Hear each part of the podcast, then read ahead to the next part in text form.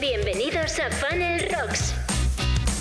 Un programa donde te contamos la versión más cruda y real del marketing digital y el emprendimiento online. Charlas amenas y distendidas con profesionales.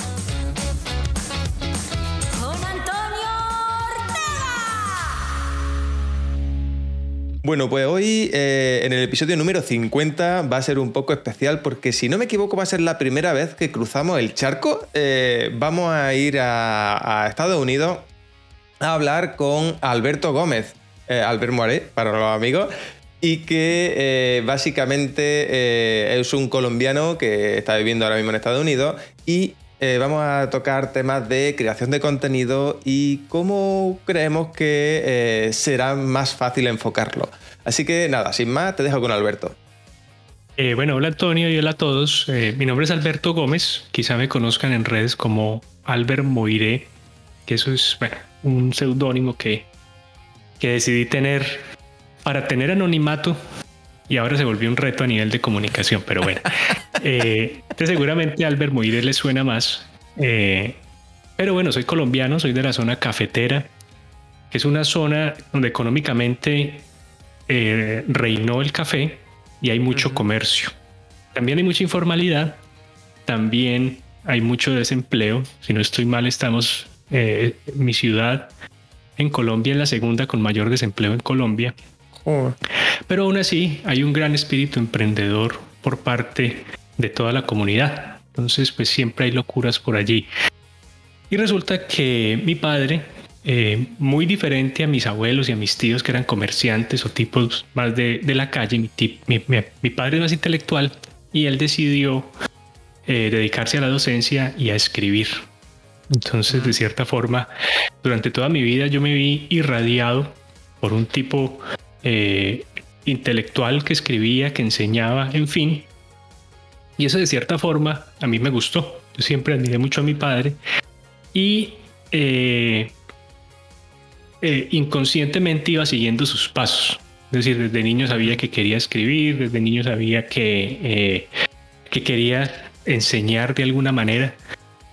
Y lo que ocurrió durante muchos años, digo muchos años, a pesar de que creo que estoy muy joven todavía, fue eh, que poco a poco entre la universidad, entre voluntariados, entre trabajos, en fin, pues me fui perfilando, me fui, fui encontrando aquello que me gustaba. Y había un factor importante que no he comentado y es que mi padre conoció la tecnología a principios de los 80, compró sus primeros ordenadores y creó una empresa que básicamente fue su propia editorial, pero él lo que hacía era que producía en digital y luego pasaba a análogo. Pero esa cercanía con la tecnología le permitió llevar sus seminarios y sus cursos a video. Y a. y en fin. Entonces esa parte tecnológica también la tuve yo y era la, la que más me gustaba porque era la más divertida. Porque junto con todos estos equipos, aparatos, eh, pantallas, mucho Mac en esa época, mi papá invertía mucho dinero. Venían también jueguitos, dibujos, en fin.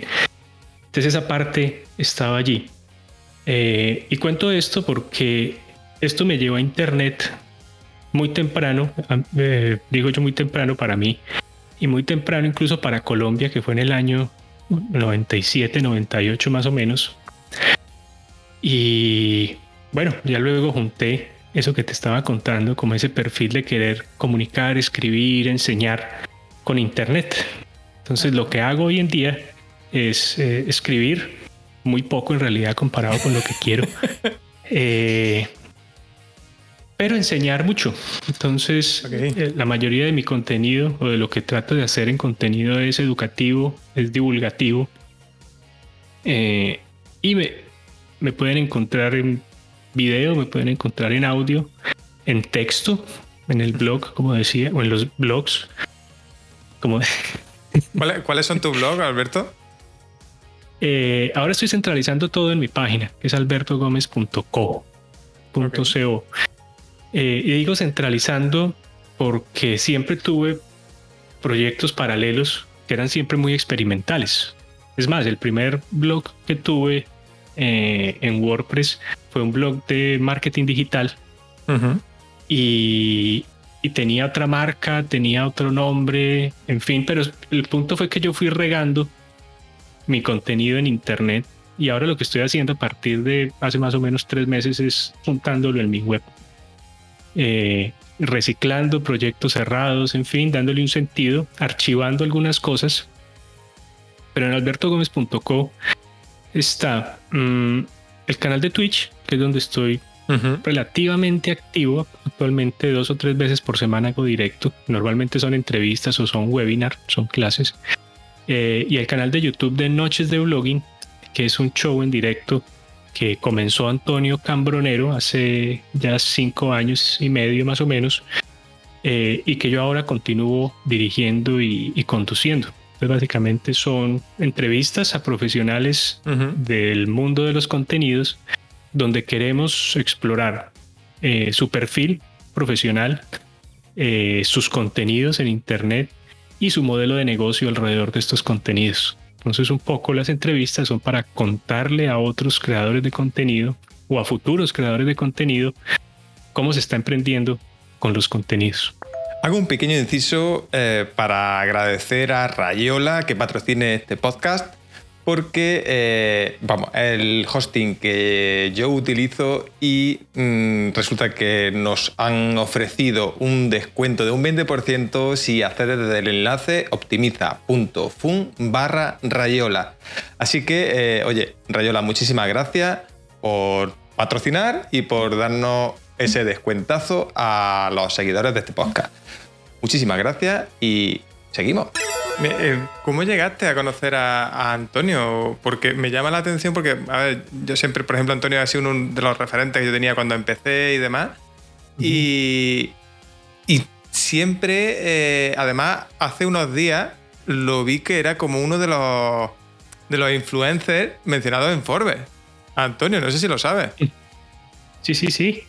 Y sí, Antonio. la atención eh, y, saber que, hombre, que había estado. Mm, no sé qué, punto de conexión tendrás con él, pero. Eh, no sé, me llamaba bastante la atención. Pues eh, yo siempre me he considerado un aprendiz de Antonio.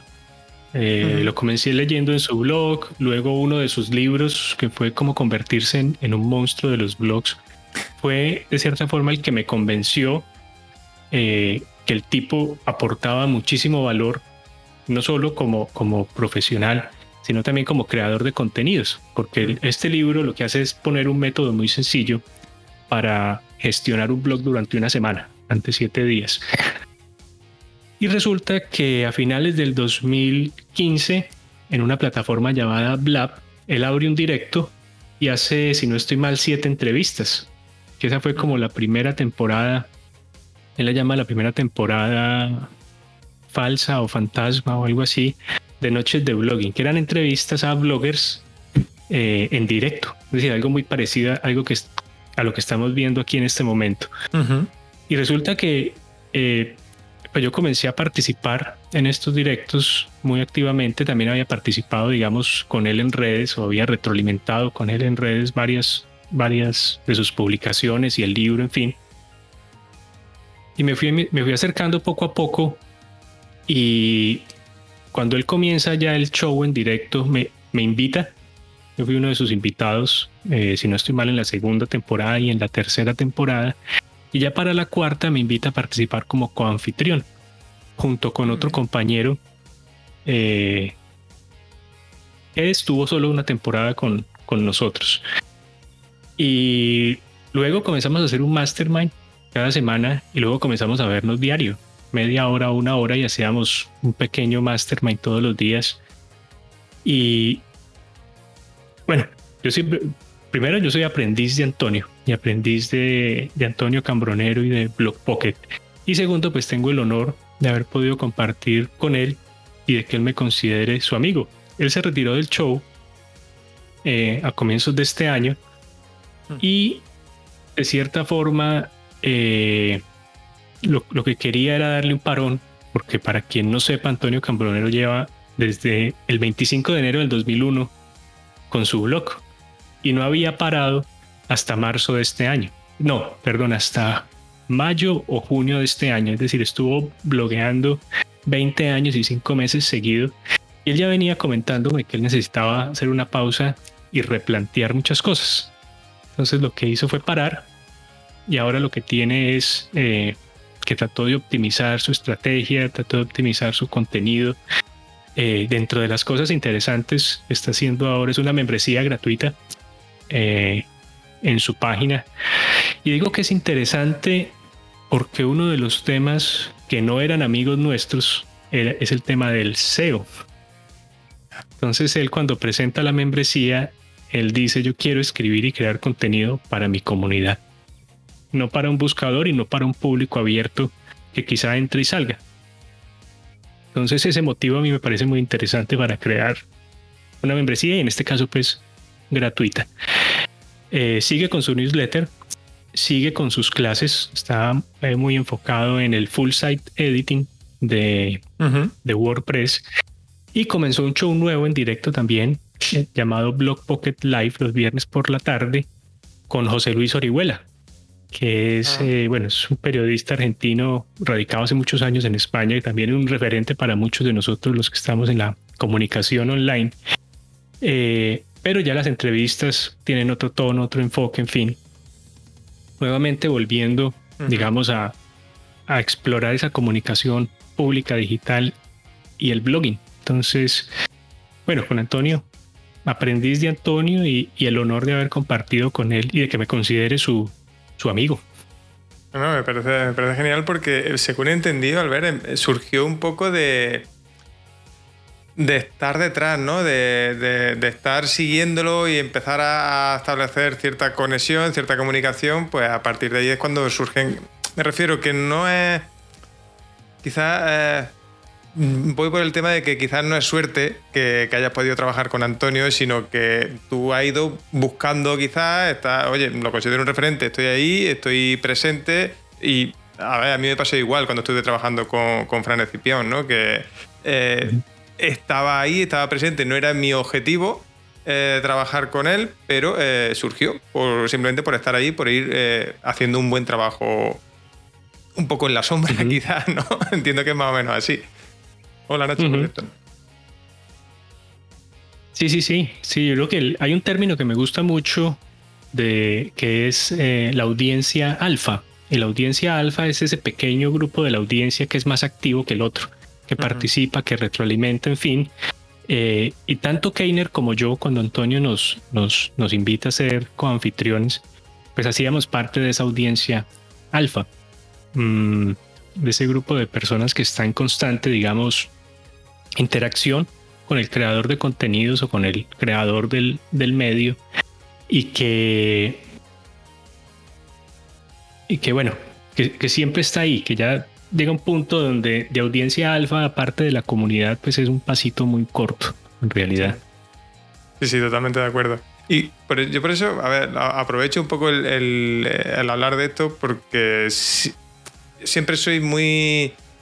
Siempre estoy diciendo, oye, tenéis que participar, ¿no? A la gente que... Porque al final es eso, si participas, te haces visible, pues consigues este tipo de cosas, ¿no? Que, que quizás... Eh, no se buscan per se, pero coño, si vienen, pues muy buenas son, ¿no? Muy bien recibidas son. Al final eh, trabajas con, personas que son tus referentes, personas que tienes como que te pueden ayudar a, seguir avanzando, básicamente. Entonces, eh, me parece muy buena percepción. Y, el otro punto importante es el perfil de Antonio, porque no todo el mundo hace eso. No todo el mundo acerca a su comunidad, no todo el mundo eh, abre las puertas de, de, su medio, de su proyecto, en fin. Eh, y Antonio, Antonio es un, es, eh, bueno, él es, ingeniero informático, trabajó mucho tiempo en Movistar, Telefónica, pero tiene, bueno, ya está retirado, en fin, pero tiene un espíritu joven. Sí. Un espíritu eh, abierto, es un espíritu en constante aprendizaje, es un espíritu muy activo, diferente a lo que pasa, por ejemplo, en mi ciudad con las personas que se retiran. Eh, porque se retiran de su trabajo donde toda la vida estuvieron maciando, pero como no tienen otros, otros caminos, pues empiezan como más bien a desacelerar, a desacelerar. En el caso de Antonio, como te decía, no, no, no, no desaceleró ya. en mucho tiempo. se tomó unas vacaciones y bueno, afortunadamente para muchos de nosotros pues está de regreso. y con energías renovadas. Y además con eso que tú comentabas que está como uno de los perfiles influyentes en Forbes. a ver, la verdad es que eh, con Antonio, como. Eh, y quizás aquí, por el parón este que ha hecho, pues mira, me. Digo, a lo mejor va como a bajar un poco el, el, nivel, o, ¿sabes?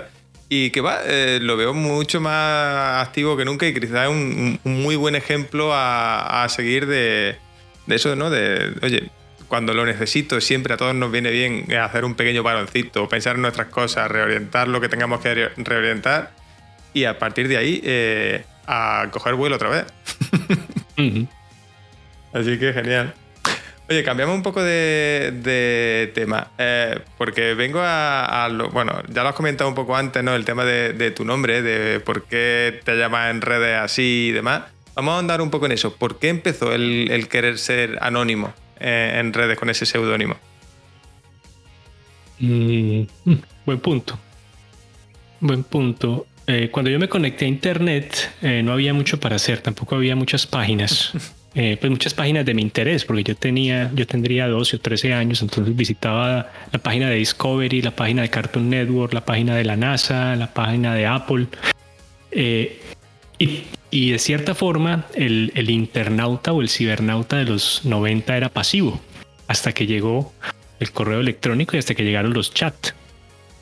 Eh, cuando llegaron los chats, eh, yo entro no con un seudónimo, sino que entro con Beto. A mí me dicen, me decían de niño Beto o Beethoven por el Alberto. Eh, pero a los años, a los pocos años, me doy cuenta, me doy cuenta no, para mí Internet siempre fue un juego, siempre fue un medio donde yo iba por información, pero donde yo no era un protagonista, donde yo no era un actor, donde yo no. Entonces yo decía, yo no quiero que nadie sepa quién soy yo. Eh, en el 2004 o algo así tuve un proyecto musical con un amigo y buscando seudónimos para uno y para el otro, yo le propuse eh, Playo y Moiré. Y, eso, y ese iba a ser el dúo electrónico no sé qué. Bueno, nos íbamos a llamar Maddox, pero cada uno tenía un seudónimo. Eh, Playo y, y, ah, y Moiré. Eh, él eligió Playo, yo me quedé con Moiré. Y poco después abrí un correo alternativo y le puse Albert Moiré, porque Alberto Gómez no estaba disponible. Eh, y se quedó, Albert Moiré, se quedó Albert Moiré. De ese proyecto salieron dos o tres canciones regulares, más o menos. Eh, bueno, yo tenía 18, 19 años por ahí. Eh, y estábamos apenas aprendiendo ese software de producción musical. Y luego cuando llegaron redes, cuando llegó Twitter, cuando llegó, en fin, Albert Moiré, Albert Moiré, Albert Moiré. Luego me di cuenta que Internet era algo serio, que podía ganarme la vida, que podía hacer marketing, en fin. Mm, y la verdad me dio pereza ponerme a buscar alguna alternativa Alberto Gómez 4, Alberto Gómez 10, Alberto J. Gómez. Yo dije, no sé qué, se quedó Albert, Albert Moiré. Y se quedó Albert Moiré. Y resulta que como estoy así y aparezco en muchos lados, pues la gente se refiere a mí como Albert o Albert Moiré. Pero bueno, mi nombre es Alberto José Gómez Zapata. Claro, que lo digo porque mm, yo incluso pues al principio de conocerte me pasó eso, ¿no? Que eh, Mm, claro, eh, oye, pues pensaba que Moiré era tu, apellido. El otro día, por ejemplo, incluso en directo te, nombré y no, y, claro, no sabía pronunciarlo. No sé si es Moiré, Moiré, porque me sonaba a francés también. Entonces, eh, me resulta raro. A ver, raro no, cada uno, ¿no? Y muchas veces eh, usamos ese seudónimo y.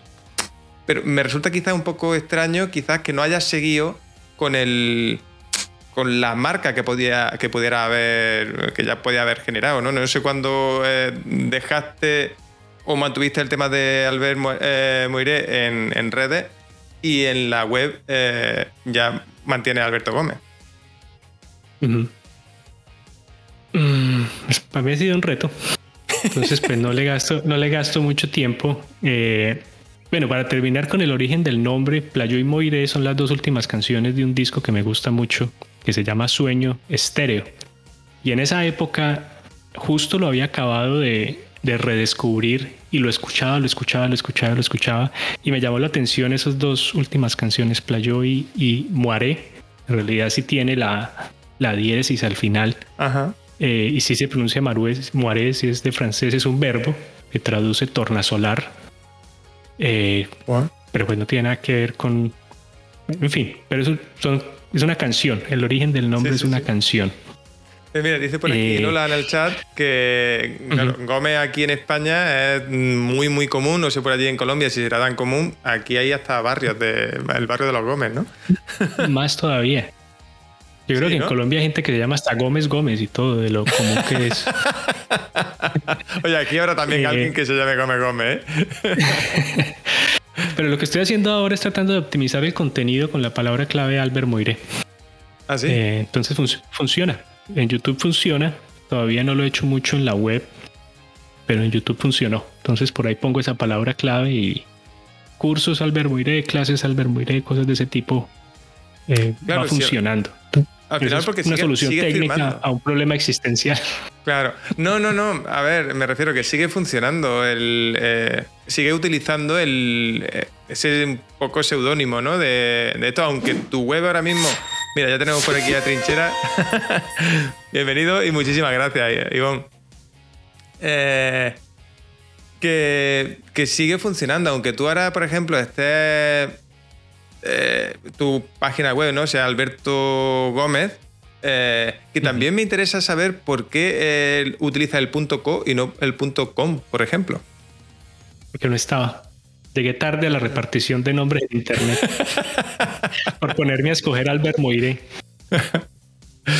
es que eh, normalmente, a ver, lo digo por el tema de que quizá el punto .co pueda no sé a nivel SEO, si tanto, ¿no? Pero a nivel mental, psicológico, quizás puede limitar un poco a nivel solo Colombia. Porque al final el, punto .co es dominio de Colombia, ¿no? Si no me equivoco. Es dominio de Colombia, pero aquí en Estados Unidos se usa como alternativa al com.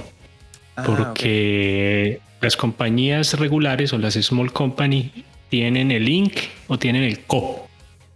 Entonces tú puedes llamarte eh, eh, Antonio Ortega Co, Antonio Ortega Inc. o Optimiza Funnel Co, Optimiza Funnel Inc. Entonces eh, aquí digamos que está un poquito más... Claro, aquí lo reciclan. El, el, punto .com, punto .co y el punto .co son de Colombia, pero aquí pues, Estados Unidos piensa que todo es de ellos, entonces... no, no. problema de... A ver, lo lo decía sin conocimiento de causa, ¿vale? No sé si a nivel SEO afecta, pero claro, yo mm, de siempre, ¿no? Aquí, por ejemplo, en, España tienes el, o el punto es o te busca un punto com. Eh, luego ya los dominios ya creativos y cosas así, ya es otro, harina de otro costal. Pero me llamó la atención eso cuando vi, no sé, mentalmente, pues, o al menos aquí, claro, desde este lado del charco puedo, mm, me hace pensar que te puedas encerrar en en, solamente Colombia, a nivel de búsqueda de Google incluso y muchas veces. Enmarcar, sí. sí. Mm, el SEO no es ni fuerte, tampoco soy muy amigo de, esto. Mm, entonces no sabría responderte esa parte del dominio. Ah, no sé, no sé. No, era simplemente eh, eso, preguntar, porque mm, ya sabéis que yo esto no llevo mucho, no llevo mucho, no, no llevo ningún guion aquí y, pregunto según me, van surgiendo dudas y demás. Y animo al chat a que mm, pregunte también cositas que, que podamos preguntarle a Alberto. Y, ya está, y, mantener, intentar mantener una conversación más o menos amena en lo que busco y ya está. Más cosas que te quería preguntar, Alberto. Eh, ahora después entraremos en temas más profesionales, pero me interesa saber mucho el, Tú eres un colombiano que ahora mismo está residiendo en Miami, si no me equivoco. En Florida, al sur de la Florida, estoy a una hora, una hora y veinte más o menos de Miami al norte. Ok, ¿y cómo se vive esa...? Te lo decía antes de entrar al directo, ¿no? Que yo tengo mucha curiosidad, no he ido nunca a Estados Unidos y me, llama mucho la atención por temas películas, soy muy fan del cine. y, me llama muchísimo la atención, pero claro, mm, no sé si hay una vida tan interesante. No sé, por ejemplo, mm, eso, el, paso de salir de Colombia a, Estados Unidos, qué tal fue, si, fue una, buena experiencia o, te pusieron muchas trabas. ¿Cómo, lo, ¿Qué puedes contar sobre eso? Hombre, Estados Unidos, te cuento algunas conclusiones para arrancar. Sí, sí. Si te parece. Eh, Estados Unidos para mí no es un país, son 50 países pequeños con economías muy fuertes. Lo que quiero decir con esto es que cuando alguien migra a Estados Unidos no está migrando como a una unidad. Dependiendo de donde vaya, eh, hay comida, hay legislaciones, hay cultura, hay cosas muy diferentes. Entonces, de cierta forma, cuando tú entras ya te das cuenta de eso, que está fraccionado y que lo unen pocas cosas, pero esas pocas cosas que lo unen en la moneda, las leyes, en fin, pues lo unen muy bien.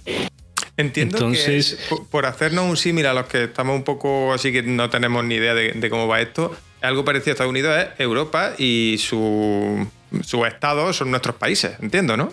A la Unión Europea, sí, claro, son procesos económicos diferentes, porque en el caso de la Unión Europea, pues ya es una unificación. En este caso fue una, eh, bueno, también, pero económicamente diferente por el tema de, del origen de la nación como tal y, de, y del tipo de Estado que es.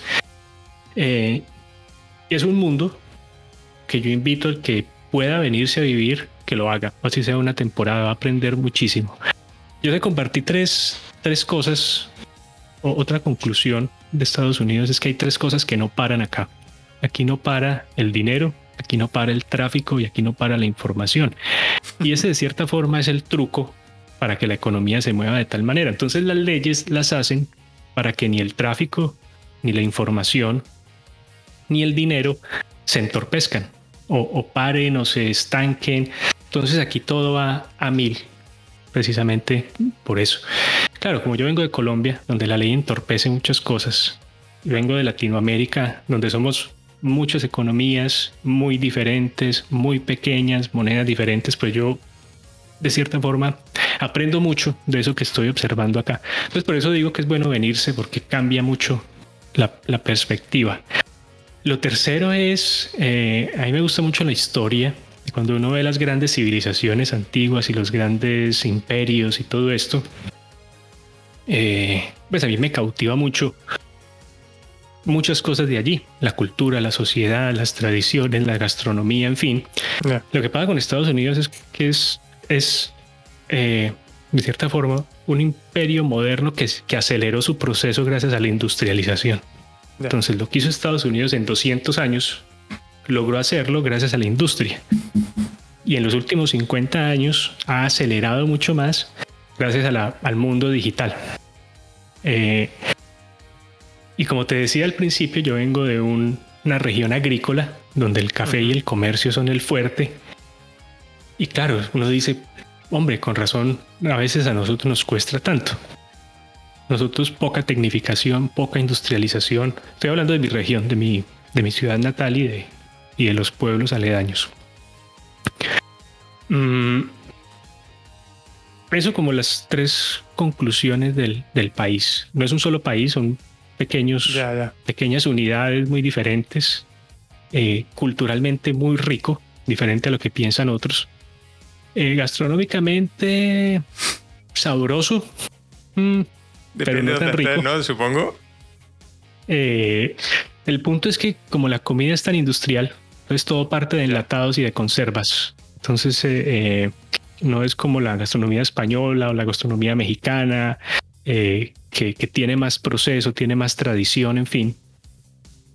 Mm. Eso es lo primero. Lo segundo, tres cosas que no paran, dinero, información y tráfico. Y y cuarto, que es un país acelerado por la industria eh, manufacturera y por la industria digital. Ahora, ¿cómo llegué yo aquí? Yo llegué gracias a mi esposa. Mi esposa, ¿cómo llegó? Gracias a su padre que emigró y logró obtener eh, su residencia, su ciudadanía. Eh, y a diferencia de muchos, nosotros no viajamos por necesidad, sino que viajamos porque vimos una oportunidad de hacerlo. Mi esposa vino primero, validó sus estudios, tiene su, su trabajo, que afortunadamente desde hace un par de años es desde la casa. Y yo ya hacía muchas cosas en remoto y, en realidad nosotros atendíamos desde Armenia a todos nuestros clientes en Colombia. Eh, y lo hacíamos gracias a Internet, al correo electrónico, al correo directo, en fin. Entonces, de cierta forma, yo sabía que era no interactuar con clientes, no salir a vender, no tener que ir a la calle todos los días, en fin. Entonces como llegué aquí con esa idea, pues aquí vi la oportunidad de, de replicar lo mismo. Lo que ocurrió fue que dejé el tema financiero y fui potenciando el tema de comunicación y marketing, eh, que ha sido, digamos, todo el interés que, que, que, he tenido a nivel profesional en los últimos 12, 13 años más o menos. Eh, por lo que te contaba al principio. Mi padre es autor, tenía su propia editorial, esa editorial evolucionó a producir material didáctico en multimedia. Eh, yo tenía ese interés por escribir, por comunicar, por enseñar. Y claro, yo ya conocía la industria editorial, que como decimos en Colombia es una caspa. Eh, comenzando porque los autores... comenzando porque los autores solo reciben el 10% de las regalías. Mm. El otro 90% la editorial lo reparte entre el manager, entre el representante, entre la publicidad, la impresión, la bueno, todo ese tipo de, cosas. Eh, segundo, porque filtra mucho el creador de contenido. Sí, claro. De, cada 10, 20 propuestas que llegan a una editorial, pasa una, sin mucho. Las demás son obras perdidas, obras anónimas, obras que nunca se publican, autores desconocidos. Y lo que encuentro yo en Internet son los medios digitales, comenzando por el blogging. Y ahí uno este punto con Antonio Cambronero, que era uno de los referentes del blogging, junto con Rubén Alonso, junto con Fernando Tellado, en la época en que yo eh, decido, digamos, explorar ese mundo online, porque en la empresa no lo habíamos hecho mucho. Y bueno, luego llega el podcasting, luego llega el video, como estuve toda la vida irradiado de eso, pero a nivel análogo, la oficina de mi papá tenía una sala de edición con no sé cuántos VHS de, para duplicar, tenía una sala donde se duplicaba el software, tenía una sala de impresión, tenía una sala de grabación. Eh, y yo todo, hoy en día todo eso casi que lo replico aquí en esta mesa, que mide un metro por 80. Entonces, mmm, todo esto para decir que cuando llego a Estados Unidos me encuentro con que puedo tener un Stripe que en Colombia no tenía, que me encuentro con que puedo eh, cobrar un poquito más y cobrar en dólares y en fin, pues decido elegir el camino más efectivo sin dejar la parte financiera. Yo seguía capacitando, yo aprendí a manejar aquí los software, un par de software, dos o tres software de, contabilidad y finanzas que se manejan acá en Estados Unidos sigo capacitando porque sigue eh, el, conocimiento está y los clientes están, entonces sigo cada cierto tiempo haciendo seminarios y ciclos de capacitación de, de contabilidad, de QuickBooks, en fin. Pero resulta que llega el 2020, llega la pandemia y esos clientes se me van abajo. Pero los clientes online se me van arriba. Entonces más o menos a los dos meses, cuando ya me encontraba acá, porque este cayó rápido, pero este no subió tan rápido, eh, digo, mm, vamos a centrarnos en el mundo online, vamos a virtualizar todo definitivamente, voy a dejar un montón de cosas y comencé a simplificar, digamos, portafolio de servicio, en fin. Y, y bueno, y aquí estoy, un poquito más presente en el mundo online. Claro, pero siempre más activo. Claro, siempre habla de, mundo online y demás, del blogging, pero al final, eh, ¿para qué podemos buscarte? ¿Para qué podemos buscar a Alberto Gómez? O a Albert Moiré. Eh, vale, entonces te termino la idea con la migración aquí. Entonces fue muy diferente a la de otros porque no llego con la necesidad de, buscar dinero ni de trabajar, sino que tengo la oportunidad, también gracias a, Marce que ya estaba instalada, ya estaba estable, en fin, eh, tuve la oportunidad de desarrollar. Eso fue una fue tanto el poder venir como el poder venir y tener el chance de desarrollar el negocio.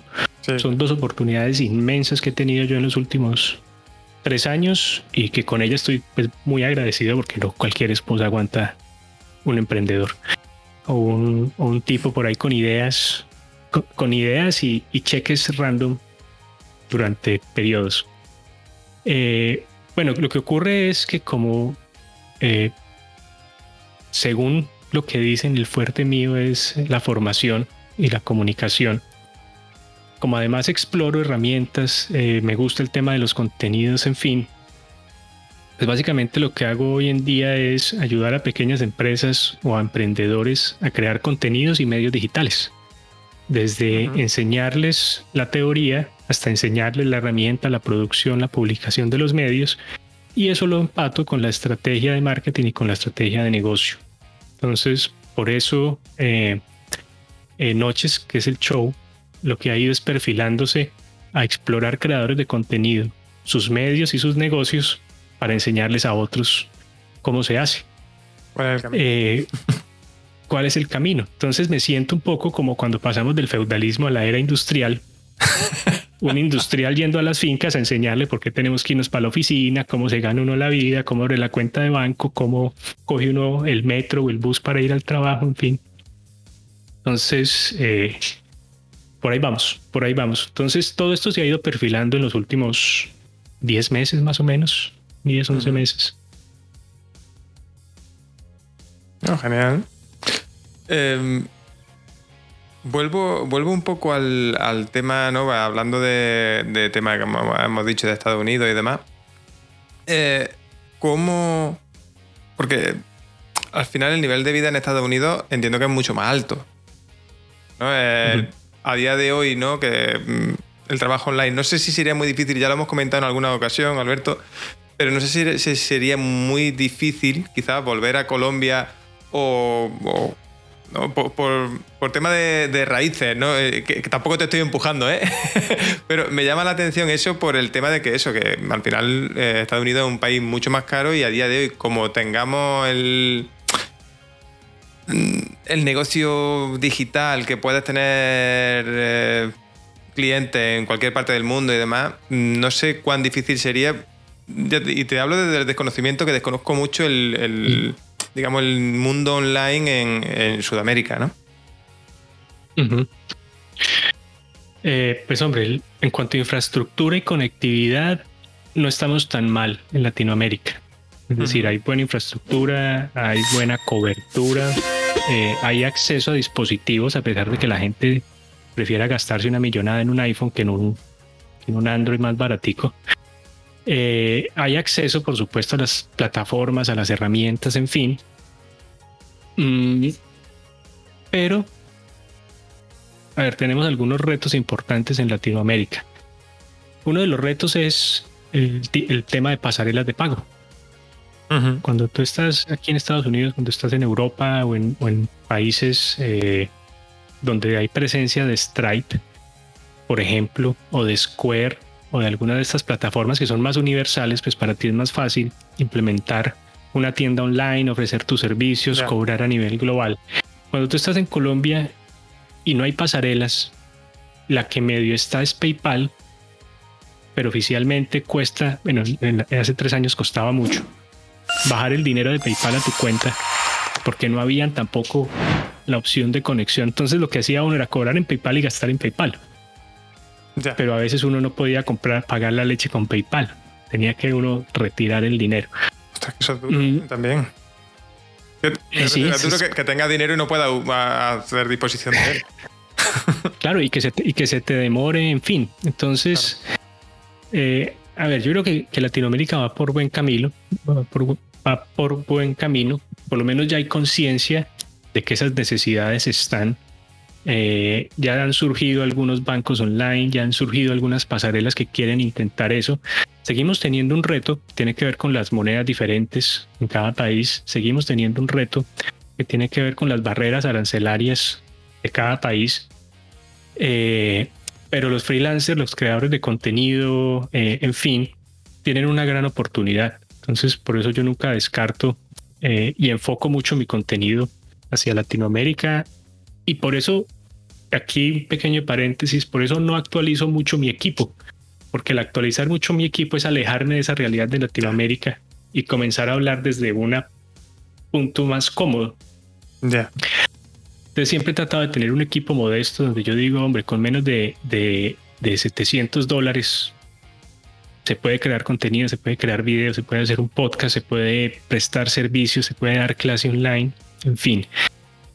Eh, Estados Unidos es más caro, primero, el poder adquisitivo es mayor, la gente gasta más, la gente compra más de lo que necesita sirve más en el plato de lo que se puede comer. Mm. Pero también te ofrece la posibilidad de tener un negocio aquí e irte. Ya. Siempre, siempre y cuando tú estés facturando y estés pagando impuestos, uno puede estar aquí, en la China, en Colombia, en España, donde sea, eh, no hay problema. Entonces, también por ahí va mi plan. Mi plan en, en, en, en, de cierta forma, tener muy estable el negocio online para poder moverme. Entonces yo te contaba detrás de cámaras que dentro de nuestro plan familiar está migrar a España, no permanentemente, pero sí un año, dos años, conocer, conocer Europa, en fin. Quizá también México, que nos gusta mucho su cultura, su gastronomía, en fin. Y en unos años regresar a Colombia, a una finquita muy pequeña en una montaña más bien fría.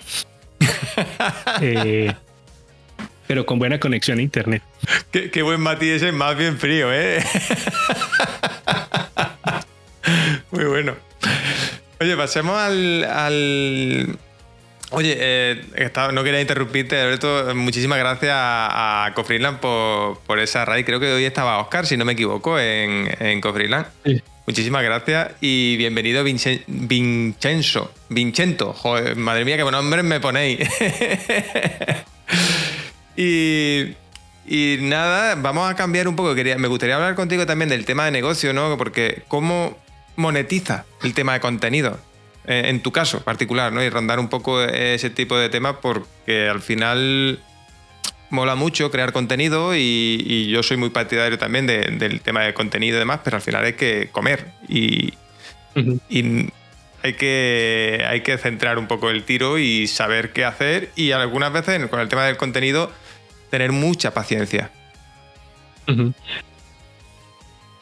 Mm, a ver, yo creo que el primer, el primer side hustle, el primer ingreso fuera de la empresa en Colombia fue el que tuve yo fue un par de páginas web con WordPress. Yo recuerdo que yo aprendí, cuando aprendí a manejar, aprendí a manejar WordPress en el 2013.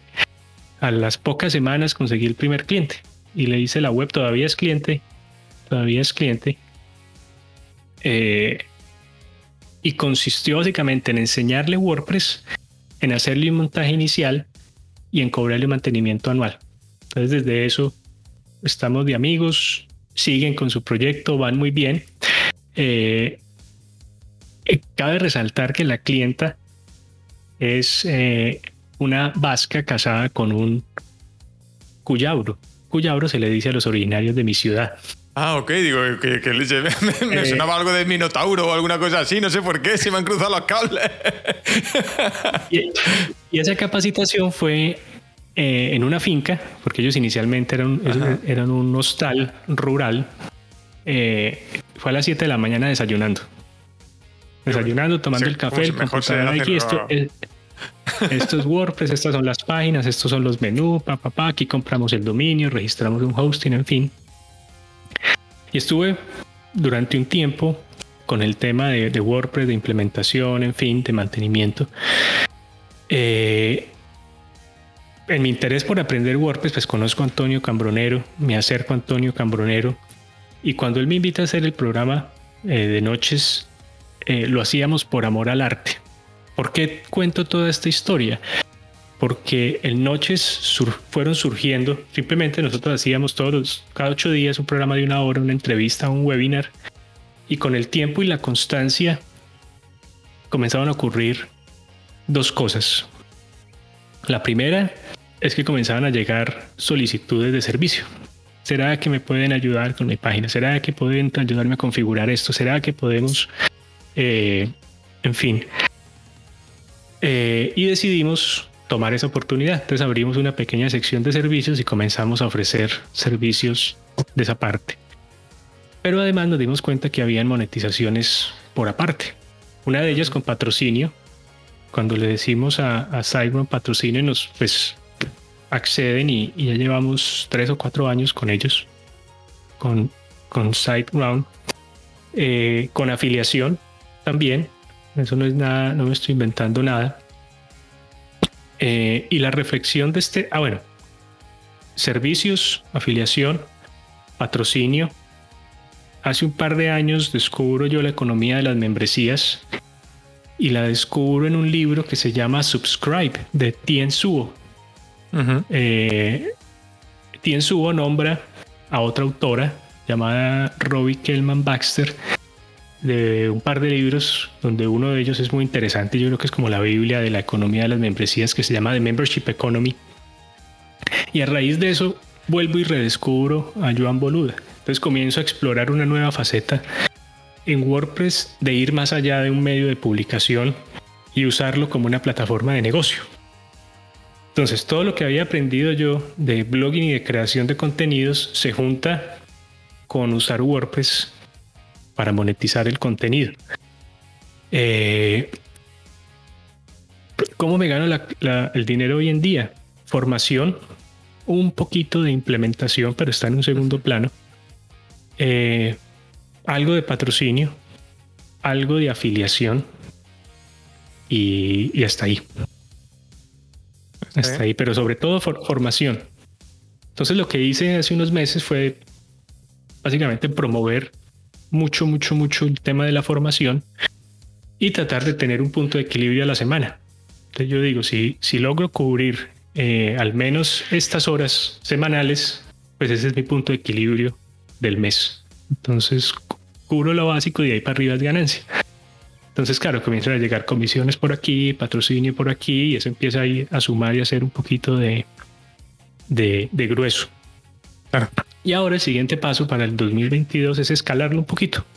Entonces ahí viene eh, otro proyecto que nace con Antonio, que es, eh, nace con Antonio, pero bueno, lo, lo, continúo yo, que es la Academia de Contenidos. Entonces básicamente son lecciones cortas para creadores de contenidos. Bueno. Mm. En resumen, pues ahora estoy ganando dinero por el medio, que es Noches de Blogging, que tiene afiliación y patrocinios y uno que otro servicio llega por allí. Eh, y la academia, donde no está monetizando directamente la plataforma, pero sí las horas de formación que doy todas las semanas. Claro, es que, eh, ese, es el punto importante, ¿no? En el tema de, por ejemplo, de la membresía y demás, que, tenemos que encontrar, ¿no? Que mucha gente empieza y empieza de cero, es un proyecto de cero, venga, yo mi membresía. Pero levantar una membresía no es fácil. Eh, no sé si cuál es tu experiencia ahí, pero mm, no es fácil para nada porque tienes que crear contenido para alimentar la membresía, tienes que esto y, al principio no es que diga, venga, voy a abrir mi membresía, 4.000 personas aquí a, a, pagar. No, no, no funciona así. Hay que currárselo mucho y muchas veces pierdes de hacer o al menos mm, yo hablo de mi experiencia, pierdes de hacer contenido para fuera de la membresía que te vaya trayendo gente a la membresía, porque ahí tienes que tener un montón de, de, estrategias, de, mm, pensamiento extra que, venga, voy a crear para vender un producto, para vender un servicio y vender la membresía, mantener la membresía, quizás es, lo más complicado, ¿no, Alberto? Claro, claro, eh, esas son cosas que, que he analizado, pero resulta que tanto noches, que son las entrevistas, como las clases, era algo que yo hacía, eh, que hago cotidianamente durante los últimos tres años. Grabar guías, grabar tutoriales, aprender una plataforma, documentar el proceso en texto, documentarlo en video, publicarlo así sea internamente para un grupo de clientes, para un cliente grande o lo que sea. Entonces, de cierta forma dije, bueno, aprovecho el momentum y lo que hago es cojo parte de ese contenido y lo lanzo públicamente. El otro punto importante a analizar es el mercado, porque claro, cada año está el auge de algo. Entonces, el podcast ha estado en auge fácilmente ocho veces desde que comenzó hace 18 años. Las newsletters también llevan 25 años en auge, que sí, que no, los blogs también. Eh, los blogs son como el ave fénix de, los medios, todos los años tratan de matarlo y resurge con más fuerza.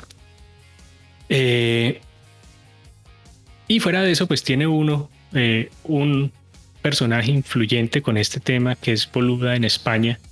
Eh, entonces, claro, de Boluda comienzan a salir una serie de hijitos y de retoños de membresías y por aquí entonces empieza a escucharse mucho, pero cuando tú vas a las cifras, eh, te das cuenta que esos que tienen membresía en España y que hay tanto ruido, el porcentaje que tienen de Latinoamérica es muy poco y el porcentaje que tienen de Norteamérica es mucho menos. Pero resulta que en Norteamérica hay millones de latinos que no saben inglés y que tienen que formarse y que tienen un mayor, una mayor capacidad de, pago y adquisitiva. Eh, y esa es la razón por la que, esas, son las dos razones por las que me, me motivé a continuarlo. Bueno, y la escalabilidad también. Eh, sí, claro. ¿Cuál será la salida en caso de que no funcione? Simplemente libero el contenido y busco alianzas estratégicas con universidades, institutos, en fin, que ya he tenido algunas, y, les, les cedo el contenido o el acceso a la plataforma. Pero, pero bueno, por ahí van los tiros. a ver, yo os cuento un poco también sobre la experiencia que yo he tenido con el tema de, de membresías, ¿no? Porque eh, bienvenido, David. Acabamos de tener un, nuevo seguidor. Eh, mi, digamos, mi experiencia con las membresías, aparte de la mía, no he gestionado alguna membresía de, algunos clientes y el problema suele estar en, el, en la tasa de abandono. ¿Vale? Nosotros muchas veces hacemos. Eh, tenemos contenido y vamos creando contenido y, claro, cuando alguien nuevo llega, tiene un montón de contenido para disfrutar, pero cuando, mm, según va consumiendo ese contenido, nosotros muchas veces nos damos abasto a generar el contenido que algunas personas necesitan. Entonces, en el caso de membresías que yo he gestionado o que he ayudado a gestionar, eh, tenemos una tasa de abandono que a los 6, 7 meses, 8 meses como mucho, la gente se daba de baja. Entonces, al final es como, como Netflix. Pongámoslo así, si llega la primera vez que llega a Netflix te encuentras un montón de contenido, cuando hayas visto todas las series o películas que, te gustan, cuando llega a... Dices, vale, ahora este mes, ¿para qué estoy aquí si no tengo cosas nuevas? Mira, saludos a, Colombia. Bueno, David, David es, amigo y, colega y es eh, eh, con David le, debo, digamos, tengo mucha gratitud con David porque nos leíamos antes de pandemia, en pandemia nos juntamos, interactuamos y nos apoyamos mutuamente, pero digo que tengo mucha gratitud porque ha sido esas personas eh, que ha creído en lo que he hecho y que ha retroalimentado muy bien. Y de cierta forma, eh, bueno, y además tengo un podcast con David que se llama Ánimo Podcast los martes a, a mediodía. Mm, entonces un saludo para David, está en Cúcuta, que compite con mi ciudad y con otra ciudad en el top 3 de desempleo de, Colombia. Pero nuevamente son, son dos ciudades donde hay un espíritu emprendedor grandote, muy, muy grande, eh, y donde prima el comercio. y además Cúcuta tiene una ventaja sobre mi ciudad, y es que Cúcuta es fronterizo con Venezuela. Entonces está acostumbrado a esa dinámica intensa de, comercio oye, por cierto, un, ¿cuál es tu, un abrazo para David. ¿Cuál es tu ciudad, Alberto? Que hace, ha dicho muchas veces mi ciudad, pero no ha dicho cuál es, ¿no? Creo. Se llama Armenia Quindío. Ah, ok. Armenia Quindío. Y Quindío es, es la provincia o es el departamento, uno de los tres eh, del eje cafetero, que está en la zona cafeteras del centro de Colombia. Son estos tres, estos tres departamentos o provincias. La mía es la más pequeña y es la ciudad más pequeña. Ok. Volviendo al tema de membresía, mira, dice por aquí eh, Nacho Speak, eh, ¿vale? Que por eso es importante la comunidad, más que la propia membresía, ¿no? El, eh, no solo generar contenido, sino realmente hacer comunidad y que, que haga fuerza, haga piña la gente que haya adentro para que. Porque muchas veces la comunidad es mejor que el propio contenido que se pueda que sí, que el contenido puede ser una referencia, puede ser interesante y demás, pero la comunidad que se crea, los lazos que se puedan crear, son más importantes que... Y la pertenencia a esa comunidad es más importante que, el, propio contenido en sí, ¿no? La propia membresía. Y, me aquí decía Ivonne que la solución es encargarse de esa persona para que, para que así no se le dé baja. Digo, coño, mm, tampoco podemos mandarle a alguien a su casa con una pistola. Hombre, ese, es un tema muy interesante que si tú te pones a ver las plataformas de streaming, lo que están haciendo es, eh, uno, contenido de cierta forma efímero y dos, eh, rentando catálogos por temporadas. Entonces, eso, eso engancha a la audiencia y dice, hombre, me va a salir, pero resulta que el otro mes vienen estas 10 series nuevas, estas 5 películas, en fin. Eh, que eso es una estrategia que me, que me funcionó con YouTube. Cuando yo decía que, que las clases en YouTube iban a estar una semana, eh, durante esa semana el tráfico era bastante. Y lo que me sorprendió fue que cuando pasábamos ese contenido a no listado, que solo se compartía por correo, eh, las visitas seguían. Y eso era un indicador de que las personas seguían buscando ese contenido en su, en su bandeja de entrada y llegando a esas clases. Sí. A ver, eh, es que creo que ahí hay mucho, mucha tela que cortar. Lo hemos discutido tú y yo en, alguna ocasión, Alberto, pero hay mucha tela que cortar ahí porque, claro, según el modelo de negocio, según lo que vayamos haciendo, eh, es distinto, me refiero. Eh, claro, eh, tú, me mencionabas el otro día el tema de la newsletter y demás, y para mí siempre, por ejemplo, el tema de la newsletter es como una herramienta para acercar al contenido, a lo que... Entonces, que esa newsletter pueda ser parte de una suscripción, una membresía o lo que sea, también al final es una manera de, volver a acercar el contenido a, la gente, ya sea de forma gratuita o de pago. Aquí el, tema muchas veces no es la membresía en sí o no es el, propio contenido, quizás, ¿no? Lo que, lo que eso, sino el. Para mí creo que es generar el valor alrededor de todo eso y sobre todo creo que es muy importante el sentido de pertenencia, ¿no? Eh, que muy pocas veces se habla de eso, pero para mí el sentido de pertenencia es importante. Decías tú, por ejemplo, antes, yo soy. Eh, estoy dentro de la membresía de, Boluda. Y por pereza, porque siempre mm, a lo mejor, eh, vale, es barato, estoy ahí y casi todos los meses mm, he hecho mano a alguna cosa, pues venga, una herramienta nueva. Mira, aquí había un cursito en lo de, lo de Boluda. Y la echan mano y, siempre saca algo. Pero obliga a que mm. Boluda, por ejemplo, sube, me parece que son dos clases diarias. Entonces, si tú quieres, quieres llegar y mantener ese ritmo, dices, mm, yo solo no puedo.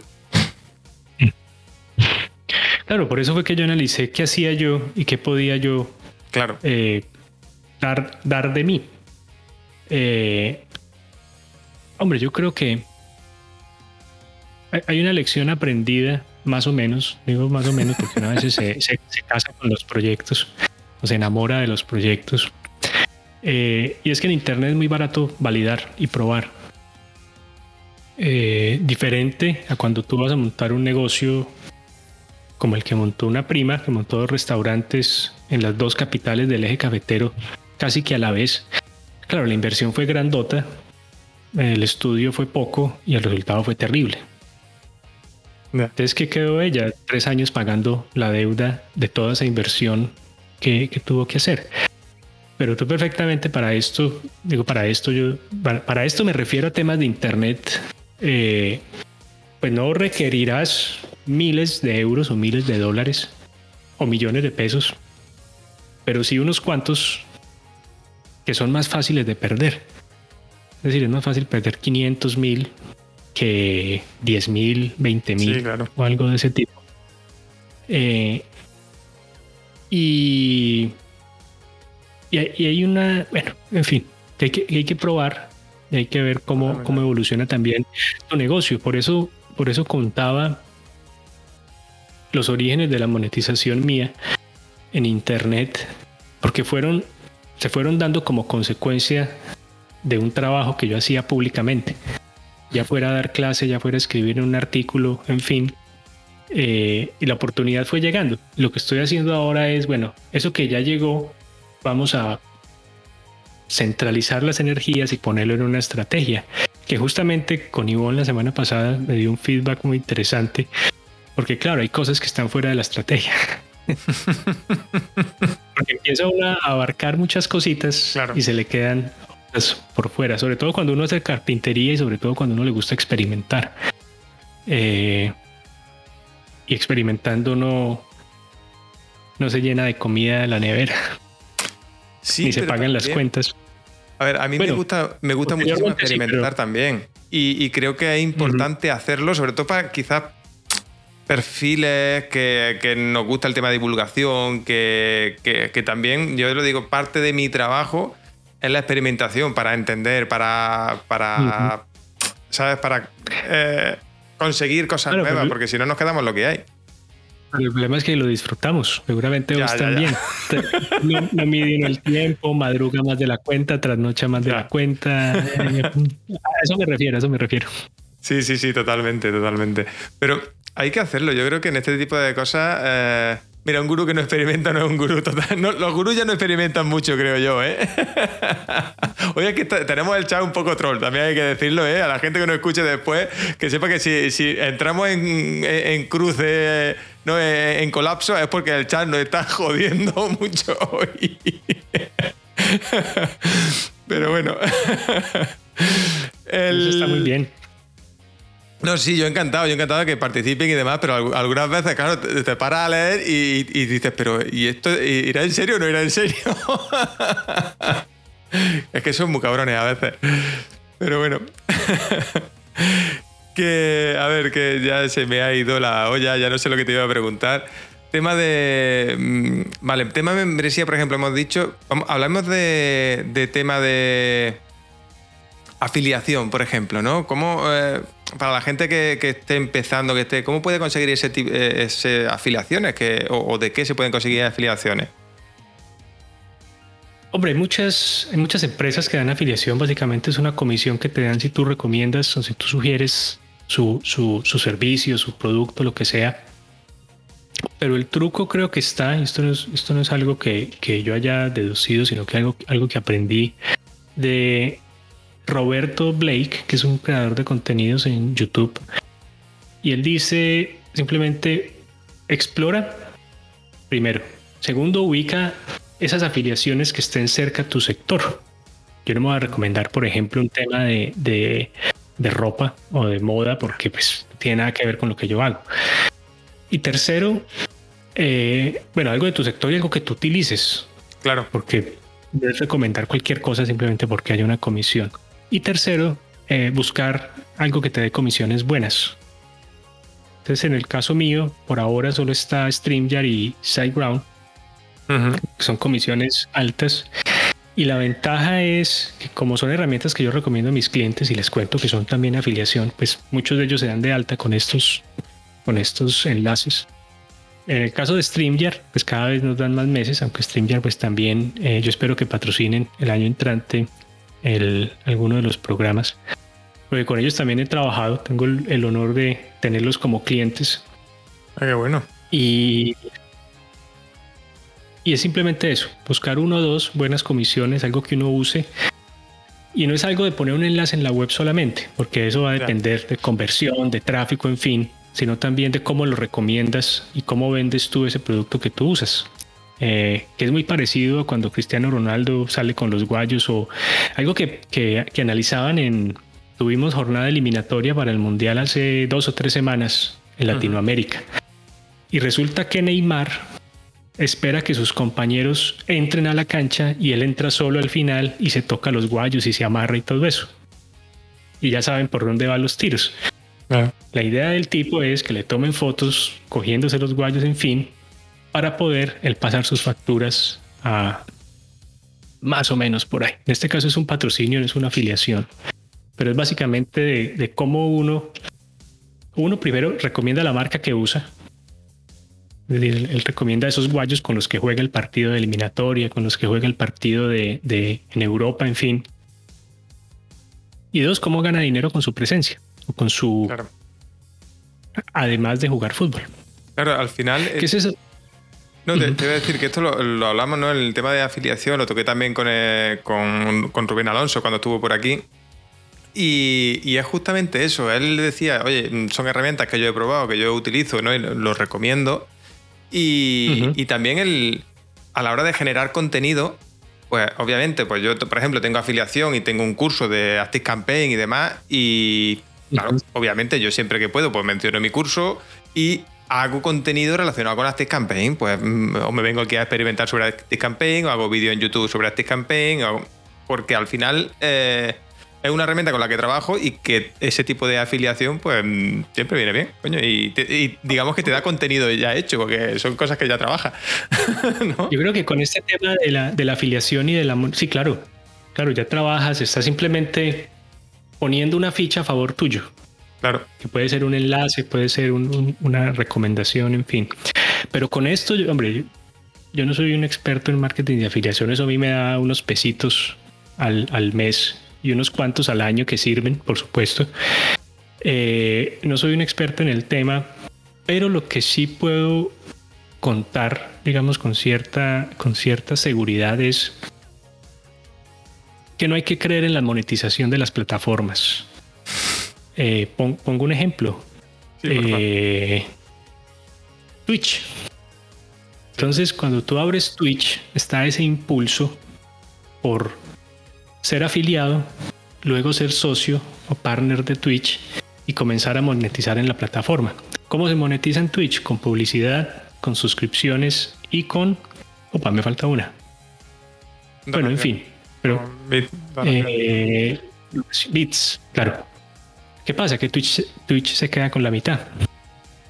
Lo que tú recibes, lo recibes en el caso de Estados Unidos, dependiendo de tu figura también, lo recibes y seguramente te va a tocar facturar algo, te va a tocar pagar algo de impuestos sobre eso. Entonces tampoco estás recibiendo el 50%, estás recibiendo un poquito menos.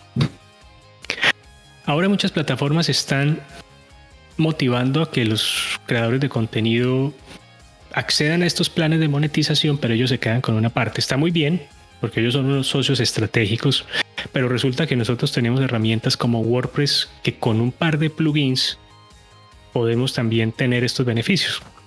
Cobrar donaciones, tener una suscripción recurrente, vincularlo con otras plataformas. Bueno, en fin, lo que quiero decir es que quizá la monetización en las plataformas sea una trampa para los nuevos creadores de contenido. Entonces, nuevo y no tan nuevo, ¿eh? Y no tan nuevo, Alberto. Nuevos y no tan nuevos. Y lo que quería simplemente comentar es que antes de meterse de cabeza a ser afiliado de Twitch en Clubhouse o en Review o en Substack o en alguna de estas, exploren cómo de manera propia con un WordPress o con algo diferente, pues puedan monetizar directamente sus audiencias y darles beneficios. Mm. De tal manera que cobren unas, unas comisiones, no cobren paguen, perdón, un servicio muy pequeño como Stripe o algo de este tipo, en lugar de pagar una comisión a un socio que te está quitando el 20, 30 o 50% del ingreso, que no está mal. Pero es que eso fue lo de la década pasada, estamos de cara a la década del 20. Hay nuevas herramientas, hay democratización de plataformas, hay, eh, en fin, eso sí puedo, digamos, me atrevo a recomendarlo, es lo que quería decir. Justo allá hablábamos nosotros aquí en directo de, ese tipo de temas, ¿no? Que, porque hablábamos, por ejemplo, de Etsy, de para plataformas de como tienda, digamos, para, para gente que hace cosas, mm, manualidades y cosas así. Y al final, eh, yo, bajo la experiencia y demás que, que, ya tengo, lo que he recomendado siempre, no sé qué tú qué opinarás, y ya me sale la pregunta aquí a, a tiro hecho eh, lo que siempre recomiendo es quizás probar con estas plataformas, pero una vez que ya veas que hay cierta eh, cierta recurrencia, cierta pues, optar por crear tu propia plataforma, ¿no? Como tú dices, que a día de hoy con un WordPress y, algún plugin y demás, es que ya lo tienes, tienes tu propia plataforma que puedes cobrar mensualidades, que puedes cobrar donaciones, que puedes hacer un montón de cosas y no es necesario depender de, de este tipo de plataformas, ya sea Twitch, por ejemplo, yo puse el ejemplo ayer de, Hotmart, Etsy en este caso y cosas así. Eh, ¿Opinas lo mismo? ¿Que, hay una manera de empezar o, o, tú te tirarías al barro del tirón a... Bueno, ya a lo mejor con la experiencia ya te tiraría al barro del tirón, ¿no? Mm, yo abriría una opción propia, independiente, desde el momento cero.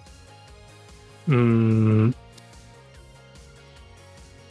así sea que el cobro sea un correo electrónico, pero al menos está recibiendo de pago una lista de correo. Sí, bueno, eso sí. Eh, eh, pero, pero yo creo que sí, ahorita están abriendo más porque se dieron cuenta que la, que la economía de los creadores de contenido es una realidad, excepto Google, creo. Eh, y Facebook. Mm, bueno, en fin, no voy a ir con temas que no me gustan. Pero claro, ya están llegando cuando la gente está monetizando fuera. Cuando la gente tiene esas opciones de decir, hombre, yo tengo mi propia plataforma y más bien eh, pago a mi banco o pago a Stripe, pero el 90-95% de ingreso es, es mío. Ahora, lo que no saben muchos es que, que para tener 50 afiliados en Twitch hay un camino. Mm. Que para ganar por publicidad, mm, que para ganar por bits, mm, se necesita mucho tráfico y mucha gente con voluntad de donar. Y para, y para ganar con suscriptores, si tu audiencia son niños, porque estás jugando, los niños no tienen dinero, ni son los que pagan Amazon Prime para tener el Prime gratuito, son sus papás. Entonces casi que hay un paso más de convencer no solo al niño, sino de que el niño vaya y convenza al papá del, del Prime. Si son adultos puede ser mejor, pero igual es un camino largo que para facturar mucho dinero es difícil. Hay un cálculo que no he hecho, que creo que te comenté que lo quería hacer, y es que como se, se revelaron los ingresos de muchos creadores de contenidos en Twitch, incluido Ibai, valdría la pena hacer el cálculo de lo que ganó Ibai y las horas que estuvo no solo en Twitch, sino por fuera. A ver si de verdad vale la pena, si de verdad es rentable todo ese tiempo que él pasa allí en Twitch para monetizar Twitch como tal. Claro. Y no para dedicar tiempo en otras estrategias de alianzas, patrocinios, en fin. Yo creo que ahí, por ejemplo, eh, y, me viene genial que saca el tema, porque creo que ahí es un, gran error, creo, eh, mirar esto, estas referencias, ¿no? Tener, eh, tener estas referencias de, pues, yo qué sé, Ibai, Auronplay, hablando de tema de Twitch porque al final eh, ellos hacen muchas cosas fuera eh, y, llevan mucho tiempo haciendo, ¿no? Eh, ellos venían de YouTube, ya han hecho de canales muy grandes en YouTube, han hecho muchas colaboraciones, muchas cosas con marcas, que todo eso, claro, nosotros qué queremos, ¿no? O el, que entra ahora mismo a Twitch o, crea un negocio simplemente, ¿no? Crea su web y venga, voy a, voy a monetizar esto, voy a quiere o ve esas referencias y dice, ¿cómo llego yo ahí? Pues a lo mejor llegar ahí te va a costar 5 o 10 años y no es fácil. Y hay que ponerle mucho empeño y hay que saber mucha, hacer muchas, muchas conexiones, muchas... De hecho, el ejemplo más claro lo, escuchaba el otro día con eh, una entrevista que le hizo Ibai a Illo Juan. Eh, porque...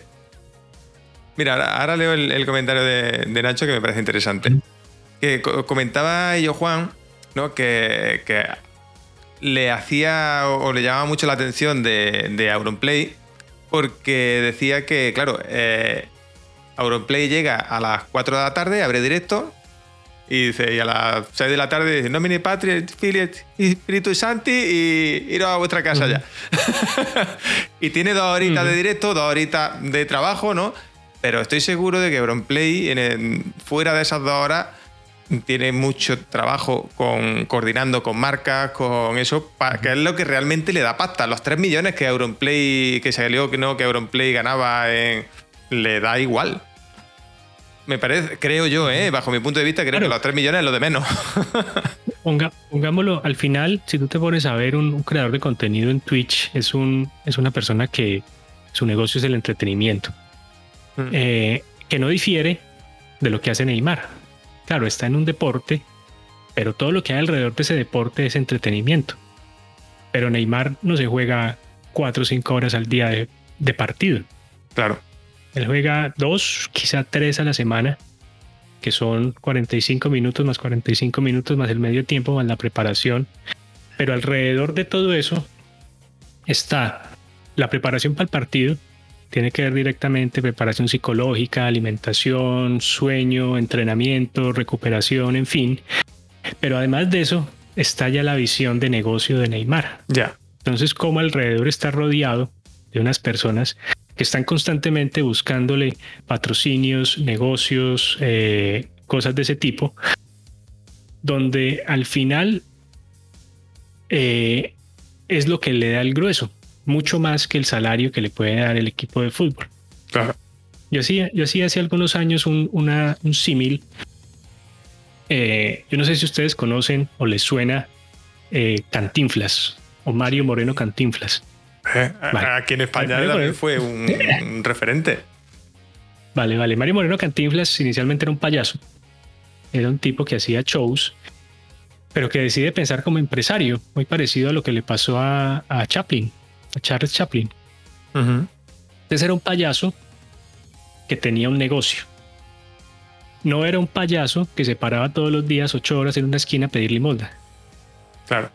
Entonces, ese símil lo usaba yo eh, en una época que trabajé con asesor de una empresa de videojuegos y les decía a los streamers, ¿usted quiere ser el payaso que se para todos los días a recibir monedas, ocho horas?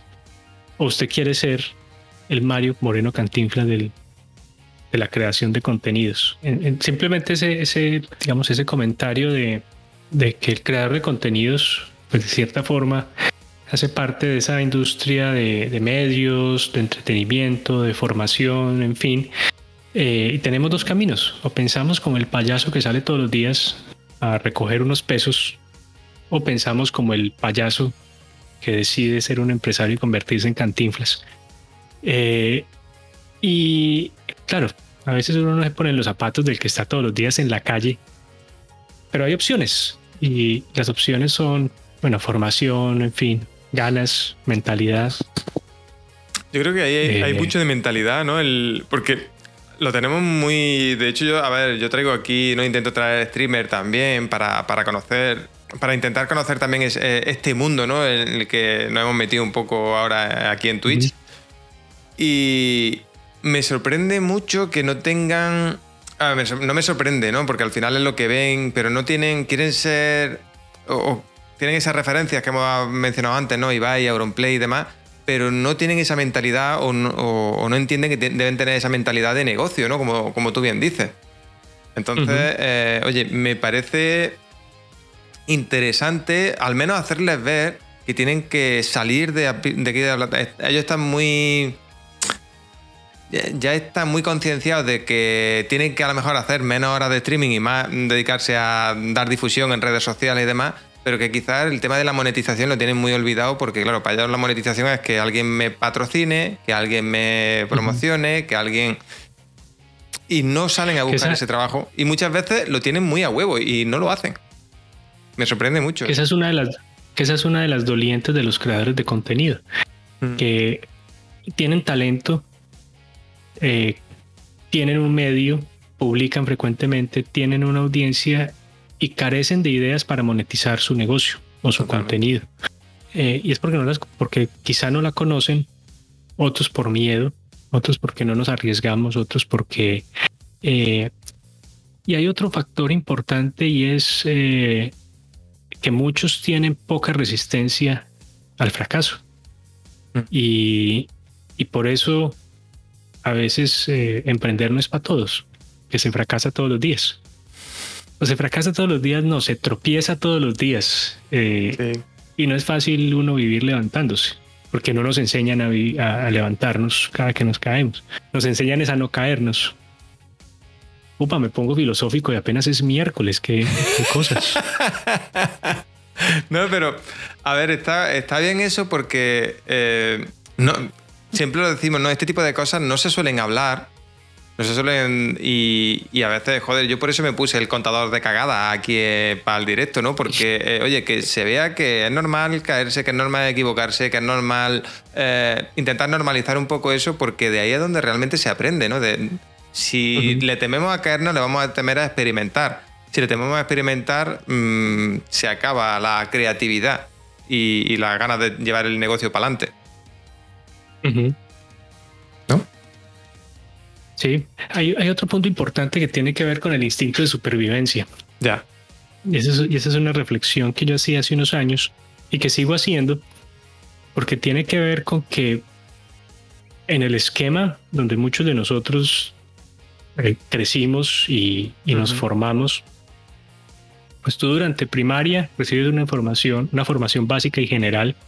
Durante secundaria te especializas en algunas ciencias quizás en algunas artes, dependiendo del, tipo de escuela, pero cuando pasas a la universidad o al instituto o a una formación superior, te especializas aún más y buscas al final eh, una especialización, no estoy hablando de, forma, del, del ciclo formativo, sino especializarte en una serie de tareas para acceder a un puesto de trabajo que te dé un sueldo. Entonces al final de lo que estás haciendo es destinando una parte de tu tiempo a cambio de una gran herramienta que se llama dinero. Pero lo que ocurre es que ese dinero es tan buena herramienta que soluciona muchos problemas. Te soluciona el, primer, problema de la vivienda, te soluciona el problema de la alimentación, te soluciona el problema de la, de la seguridad, de transporte, pero además genera vicios. Y esos vicios generan dependencia. Entonces tú te vuelves dependiente del dinero y te vuelves dependiente del trabajo. Eh, pero pierdes el instinto de supervivencia porque tú solo tienes que cumplir unas poquitas tareas en tu trabajo para ganar ese dinero. Entonces lo digo porque eh, hace unos años estuve haciendo senderismo y quise alcanzar un, un, pico nevado en Colombia y fue un fracaso porque nos fregamos la rodilla, tanto mi hermano como yo. Pero nos fregamos la rodilla eh, por bueno, el punto fue que se me despertó el instinto de supervivencia que lo tenía totalmente dormido. Y eso me cambió mucho la forma de pensar y de ver la vida. Y el año pasado, con el tema de, pandemia, eh, se me despertó aún más. Entonces, casi que la motivante mía para levantarme todos los días era, tengo que levantarme, tengo que trabajar un poquito, tengo que facturar, tengo que ir por comida. Y fuera de eso, fue eh, declaran eh, cuarentenas y a los ocho días nace Eva. Entonces fue, fue, fue una época interesante porque me sentía como sobreviviendo, como en estas películas donde tiene uno que estar dando unos pasos muy cuidadosos, tomando decisiones muy importantes, que como, cuando lo como, cómo lo como, ya no podía uno darse gustos, ya se cortaron muchas cosas. Mm, y lo que ocurre con muchos de nosotros y con muchos de esos creadores de contenidos jóvenes es que tienen ese instinto abajo, porque ya la vivienda la tienen, la comida la traen, está en la casa y si no la está en la casa la piden. Eh, si quiere suscribirse al canal de contenido, pues mi papá tiene Prime, entonces papi, ¿puedo suscribirme al canal de tal? Sí. Eh, entonces se centran en eso, en jugar y en hacer el directo, pero se les olvida que tienen que sobrevivir tienen que ganar dinero, que tienen que hacer relaciones, que tienen que hacer marketing, que tienen que, en fin. Mm, y sigo muy filosófico, se me está yendo la mano en, todo este tema. Pero lo, que quiero decir es, lo que quiero decir es que ese instinto de supervivencia se necesita un poco para emprender. Eh, sí, total. Porque cuando lo, cuando lo tienes y te caes, tu única opción es pararte rápido. No quedarte sobando ni pensar por qué me caí, no me hubiera caído y entonces mirar para atrás y si hubiera visto la piedra y si no hubiera visto la otra.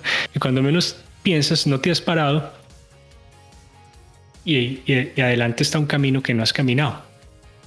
Entonces, eh, bueno, no sé si, si transmito la idea que quiero transmitir y es eh, que necesitamos primero entender cómo poder monetizar nuestros, nuestros contenidos, nuestros negocios online, conocer muchos modelos de negocio, validar, fracasar, en fin, pero también tener el instinto de supervivencia para poder priorizar qué es lo realmente vital e importante, no solo para nosotros, sino para nuestro negocio. A veces para el negocio no es vital una silla gamer o una cámara de mil dólares. Quizá para mi negocio es vital un hosting que vale 100 150. Pero a veces es más fácil gastar y tengo más razones para comprar mi silla o mi cámara o mi micrófono. Este es baratico, pero ahí. Eh, pero a eso voy. Que uno a veces no tiene el criterio para priorizar y, decir que es bueno para mi negocio, para que mi negocio subsista o no. Mm, total. No, es, así, es totalmente como dice. Y a veces no tenemos. Y, y el problema es que le tememos lo que hemos dicho antes, no le tememos a equivocarnos. A lo mejor, eh, a ver, mm, al final todo lo que hemos dicho, no todo lo que has dicho, una cámara, un micrófono, de estos son, al menos para mí, son herramientas de trabajo.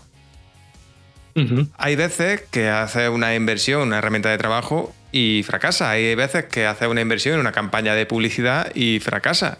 Y hay que asumir, como, pero como tú dices, oye, asumo el error, eh, veo, me levanto lo más rápido que pueda, lo más eh, y vamos para adelante del tirón, porque si no, eh, si me quedo, permanezco mucho tiempo, ¿no? Eso lo dicen siempre parálisis por análisis, ¿no? permanezco mucho tiempo, oye, mm, me paro a ver por qué ha fallado. Obviamente tenemos que entender por qué ha fallado, pero sin mm, quedarnos quietos. Vamos a ir avanzando, vamos a ir haciendo cosas, porque si no sino es que el negocio para y como se pare, muere.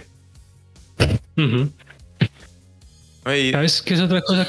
Otra cosa que ocurre es que eh, muchos, mm, muchos idealizan el tema de emprender. Muchos otros venden mal el tema del emprendimiento y del éxito. Totalmente de acuerdo.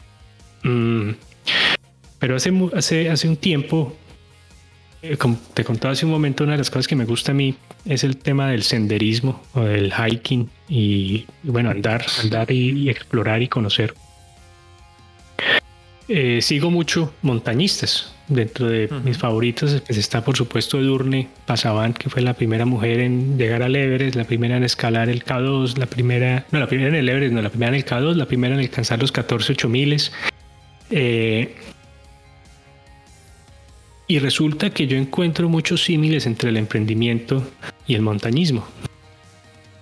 Eh, uno de ellos es que hay que ir lento pero constante. Avanza siempre un pasito, un pasito, un pasito, un pasito, un pasito con tu meta clara. Claro, el camino puede cambiar, pero si tú tienes la meta clara, tú puedes muy fácilmente trazar nuevamente el camino. Mm. Y lo difícil de escalar una montaña no es subirla, sino sobrevivir el descenso, que es donde más tasa de muertes hay. ¿Eso qué quiere decir? Que el, que la, el descenso es el más peligroso. Eh, porque ya viene uno sobre todo sin energía. Entonces subir, que es difícil, termina siendo lo más fácil que mantenerse o bajar. Mm. Totalmente.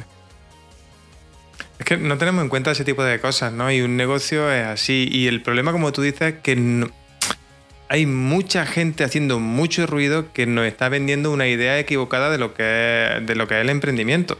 Entonces, eh, tenemos, y, yo lo he reconocido muchas veces, ¿no? Yo el primero que empecé a, emprender, ¿no? con, oye, pues vale, esto es muy fácil, esto, y para nada es fácil.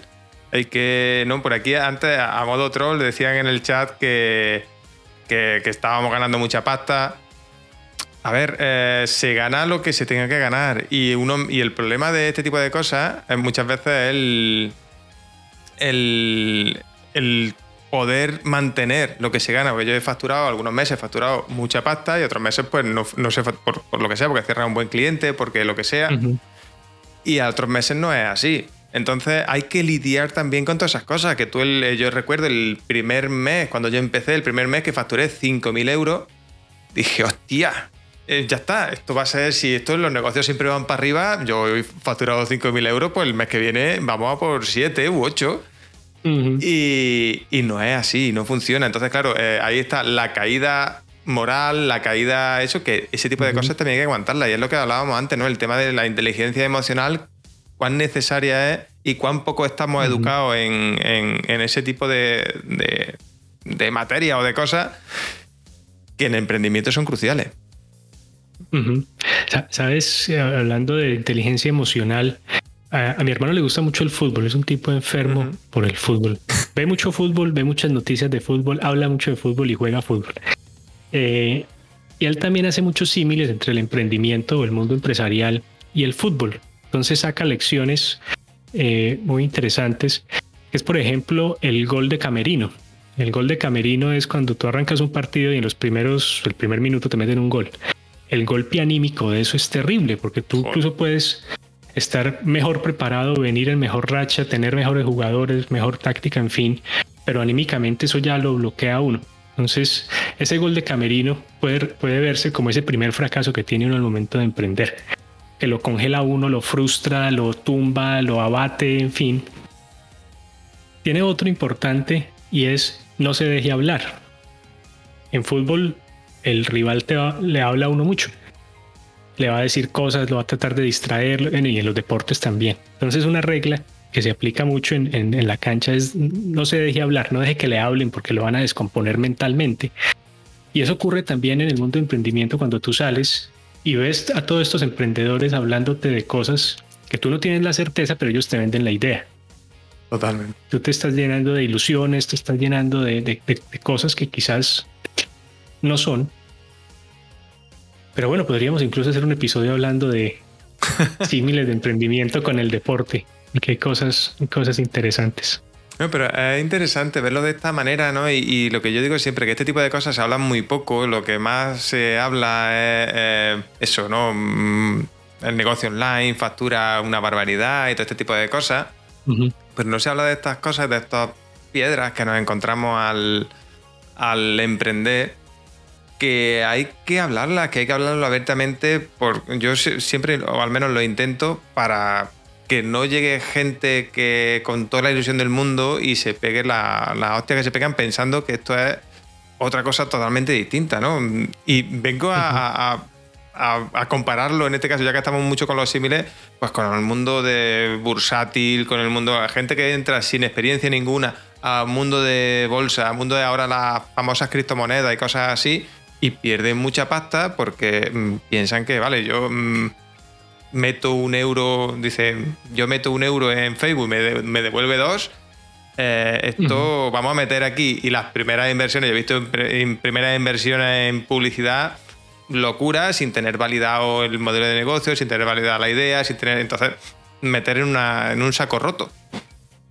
Y ese tipo de cosas, yo al menos, ya te digo, intento visibilizarla y siempre date cuenta que en estos podcasts casi siempre sale el, puntito ese, ¿no? De, intentar poner los pies en la tierra y ver que, sí, que el mundo online, como tú has dicho al principio, ¿no? El eh, trabajar en casa, mm, trabajar, digamos, en, en, remoto tiene muchas ventajas a nivel mm. de negocio, a nivel de todo, pero también hay racha, ¿no? Que como tú decías también, que oye, empieza, viene una cosa, cualquier problema y bajan clientes, ahora a ver cómo, cómo sobrevivimos a esto, a ver cómo...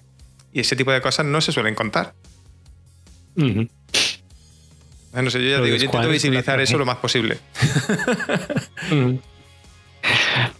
yo, creo que el... Bueno, yo te contaba que... no sé qué tanto te conté pero eh, una de las experiencias que tuve yo con un proyecto paralelo con blogs y newsletter fue un proyecto de finanzas personales. Eh, y uno de los capítulos del libro, porque llegó a, llegué a tener el libro listo, pero nunca se publicó.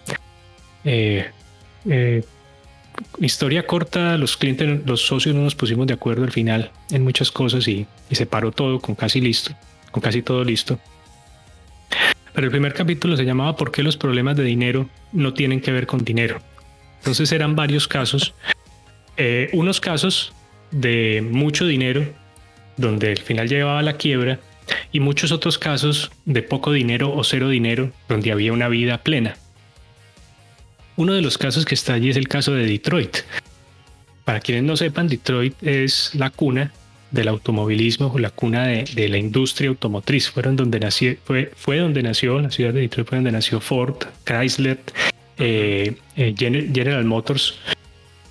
Eh, y lo que ocurrió es que cuando nace la industria automotriz, ellos eran los únicos proveedores de Estados Unidos y del, mundo. Entonces se encuentran con un mercado azul.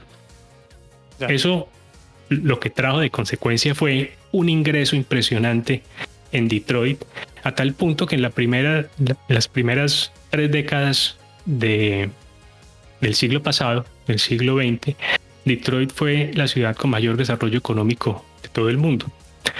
Pero ¿qué ocurrió? Después de las guerras eh, ocurren dos sucesos importantes en el mundo. Primero, que países como Japón, países como Alemania, apuestan a la industria para recuperarse de la guerra y una de las líneas que eligen es la automotriz. Entonces resulta que por un lado Alemania produce mejores vehículos y por el otro lado Japón también. Pero además eh, muchos empresarios se dan cuenta que fuera de Estados Unidos hay mano de obra barata. Entonces comienzan a mover sus sus eh, ¿cómo se llama esto? Sí, sus fábricas, de, de, automóviles fuera de Estados Unidos. Y lo que ocurre es que a partir de los 60, Detroit comienza un proceso de quiebra y de, y de, y de, y de despoblación, a tal punto que hoy en día Detroit no tiene más de un millón de habitantes, eh, con una infraestructura para muchos millones de habitantes. Para muchos Detroit es el caso es, uno de los primeros casos, si no el único, del futuro del capitalismo. ¿Y por qué del futuro del capitalismo? Porque demuestra que el capitalismo no es sostenible. Y no es sostenible porque los recursos no son ilimitados, siempre va a haber mano de obra barata, eh, siempre va a haber competencia por más mercado azul que, tengamos. y, y traigo todo este tema porque a veces ni el futuro es el capitalismo, ni el futuro es el dinero, ni la riqueza es el dinero, ni, ni...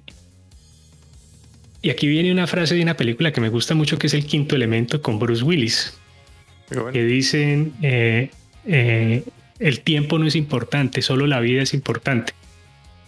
Cuando tú centralizas en que tu objetivo de vida es tu vida, tu calidad de vida y lo que tú quieras para tu vida, te das cuenta que es más fácil renunciar a ciertas cosas como un muy buen salario, eh, ciertos lujos, en fin, porque decides más bien invertirle a tu vida y a tu tiempo y al tiempo en el que estás tú, vivo.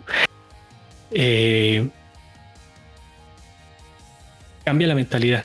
Todo este cuento para decir que, pongo el ejemplo de Detroit y pongo todo este ejemplo porque fue mucho dinero, fue mucha riqueza, una industria que todavía mueve. Mira, por ejemplo, lo que está ocurriendo con Tesla eh, actualmente.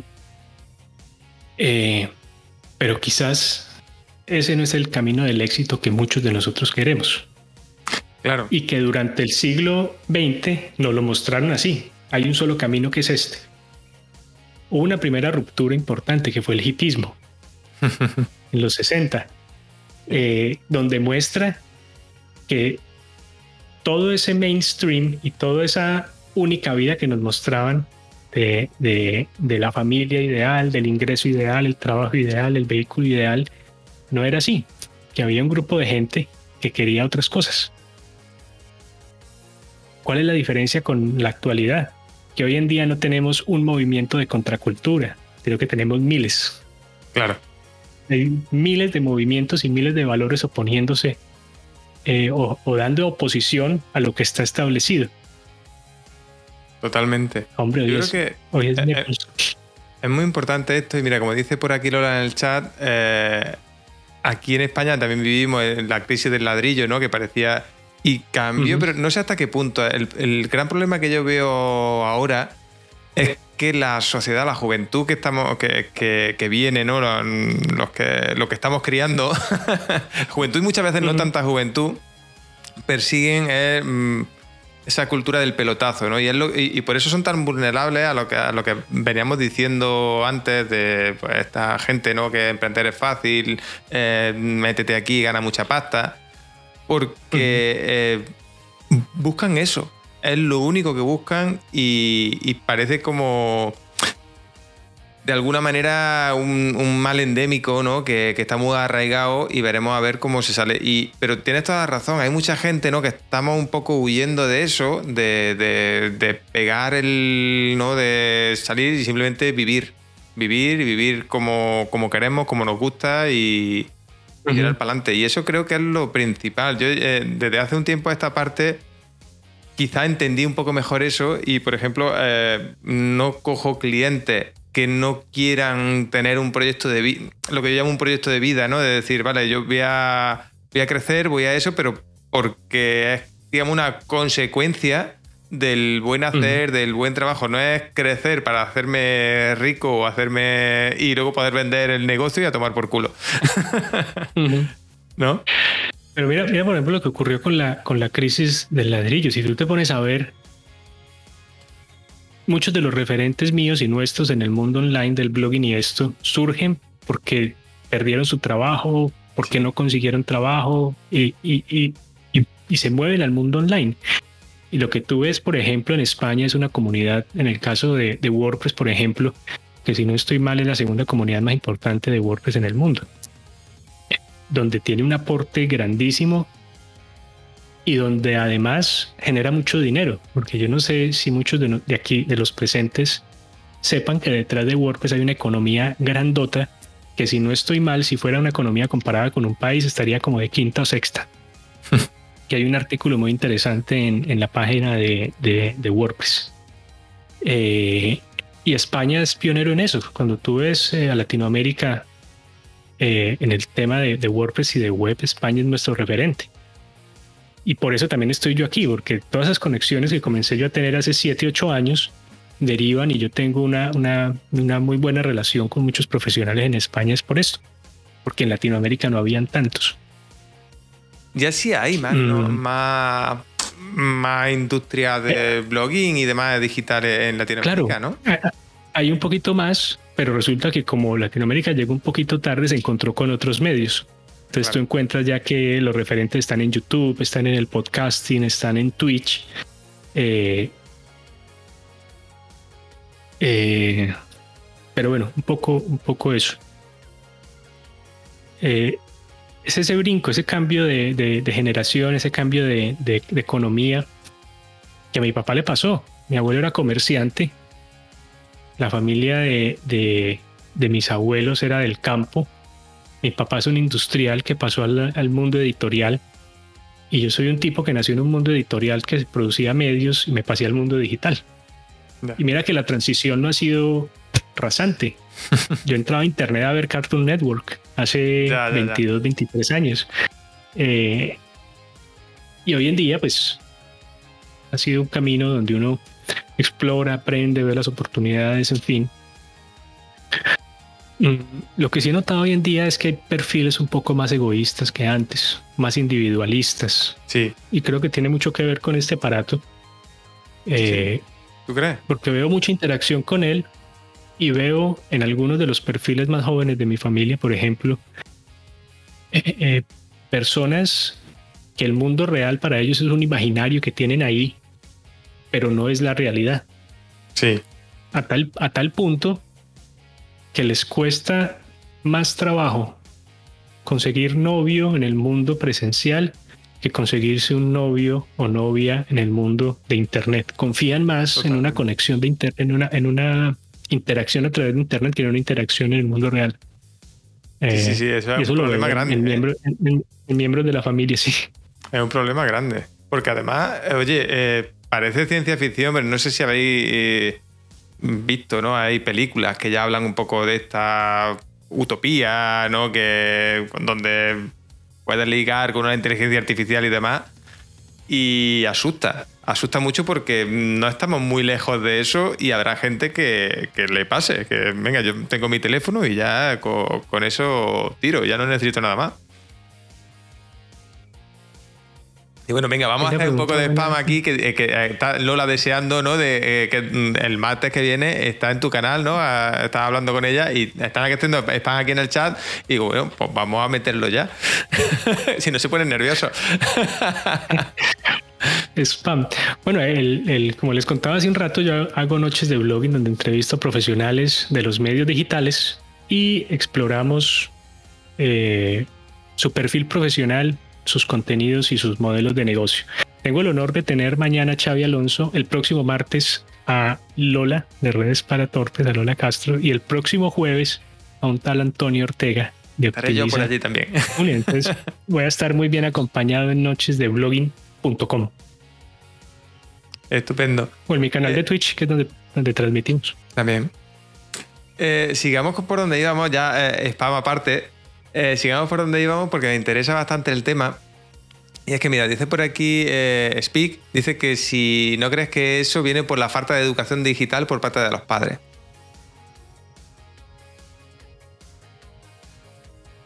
Es, la verdad, puede ser. ¿Y sabes qué ocurre? y era, y era algo que comentaba con, con algunos colegas la semana pasada. Eh, como muchos emprendemos y muchos trabajamos desde casa, a veces es más fácil cuidar a un niño que está quieto mirando este aparato. una hora, dos horas, tres horas. Mm, y es una realidad de que muchos se quitan o, descansan un poco haciendo esto. Ponen el televisor, ponen la tablet, ponen el, el... Eso sí lo he visto yo en muchos, con muchos primos, poco mayores que yo, que ya tienen hijos más grandes que la, que la bebé de acá de la casa, que la niña de acá. Eh, creo que por ahí puede ser un primer, un primer punto. Eh, un segundo punto, Marx es psicóloga y ella se ha dado cuenta como algunos de sus primitos, por tener tanto de esto, pierden de cierta forma eh, algunas habilidades sociales y de interacción. O no pierden, sino que les cuesta hacerlo porque no las desarrollan mucho. Mm. Yo fui una, bueno, fui no, yo soy una persona bastante tímida, pero yo creo que gracias a mi madre y a mi padre fui soltando un poquito. y yo era tímido, quizá porque fui el primero, me consintieron mucho, en fin.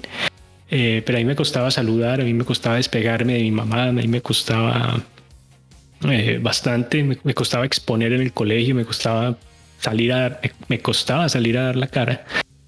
Eh, a pesar de que quería, pero era por tímido.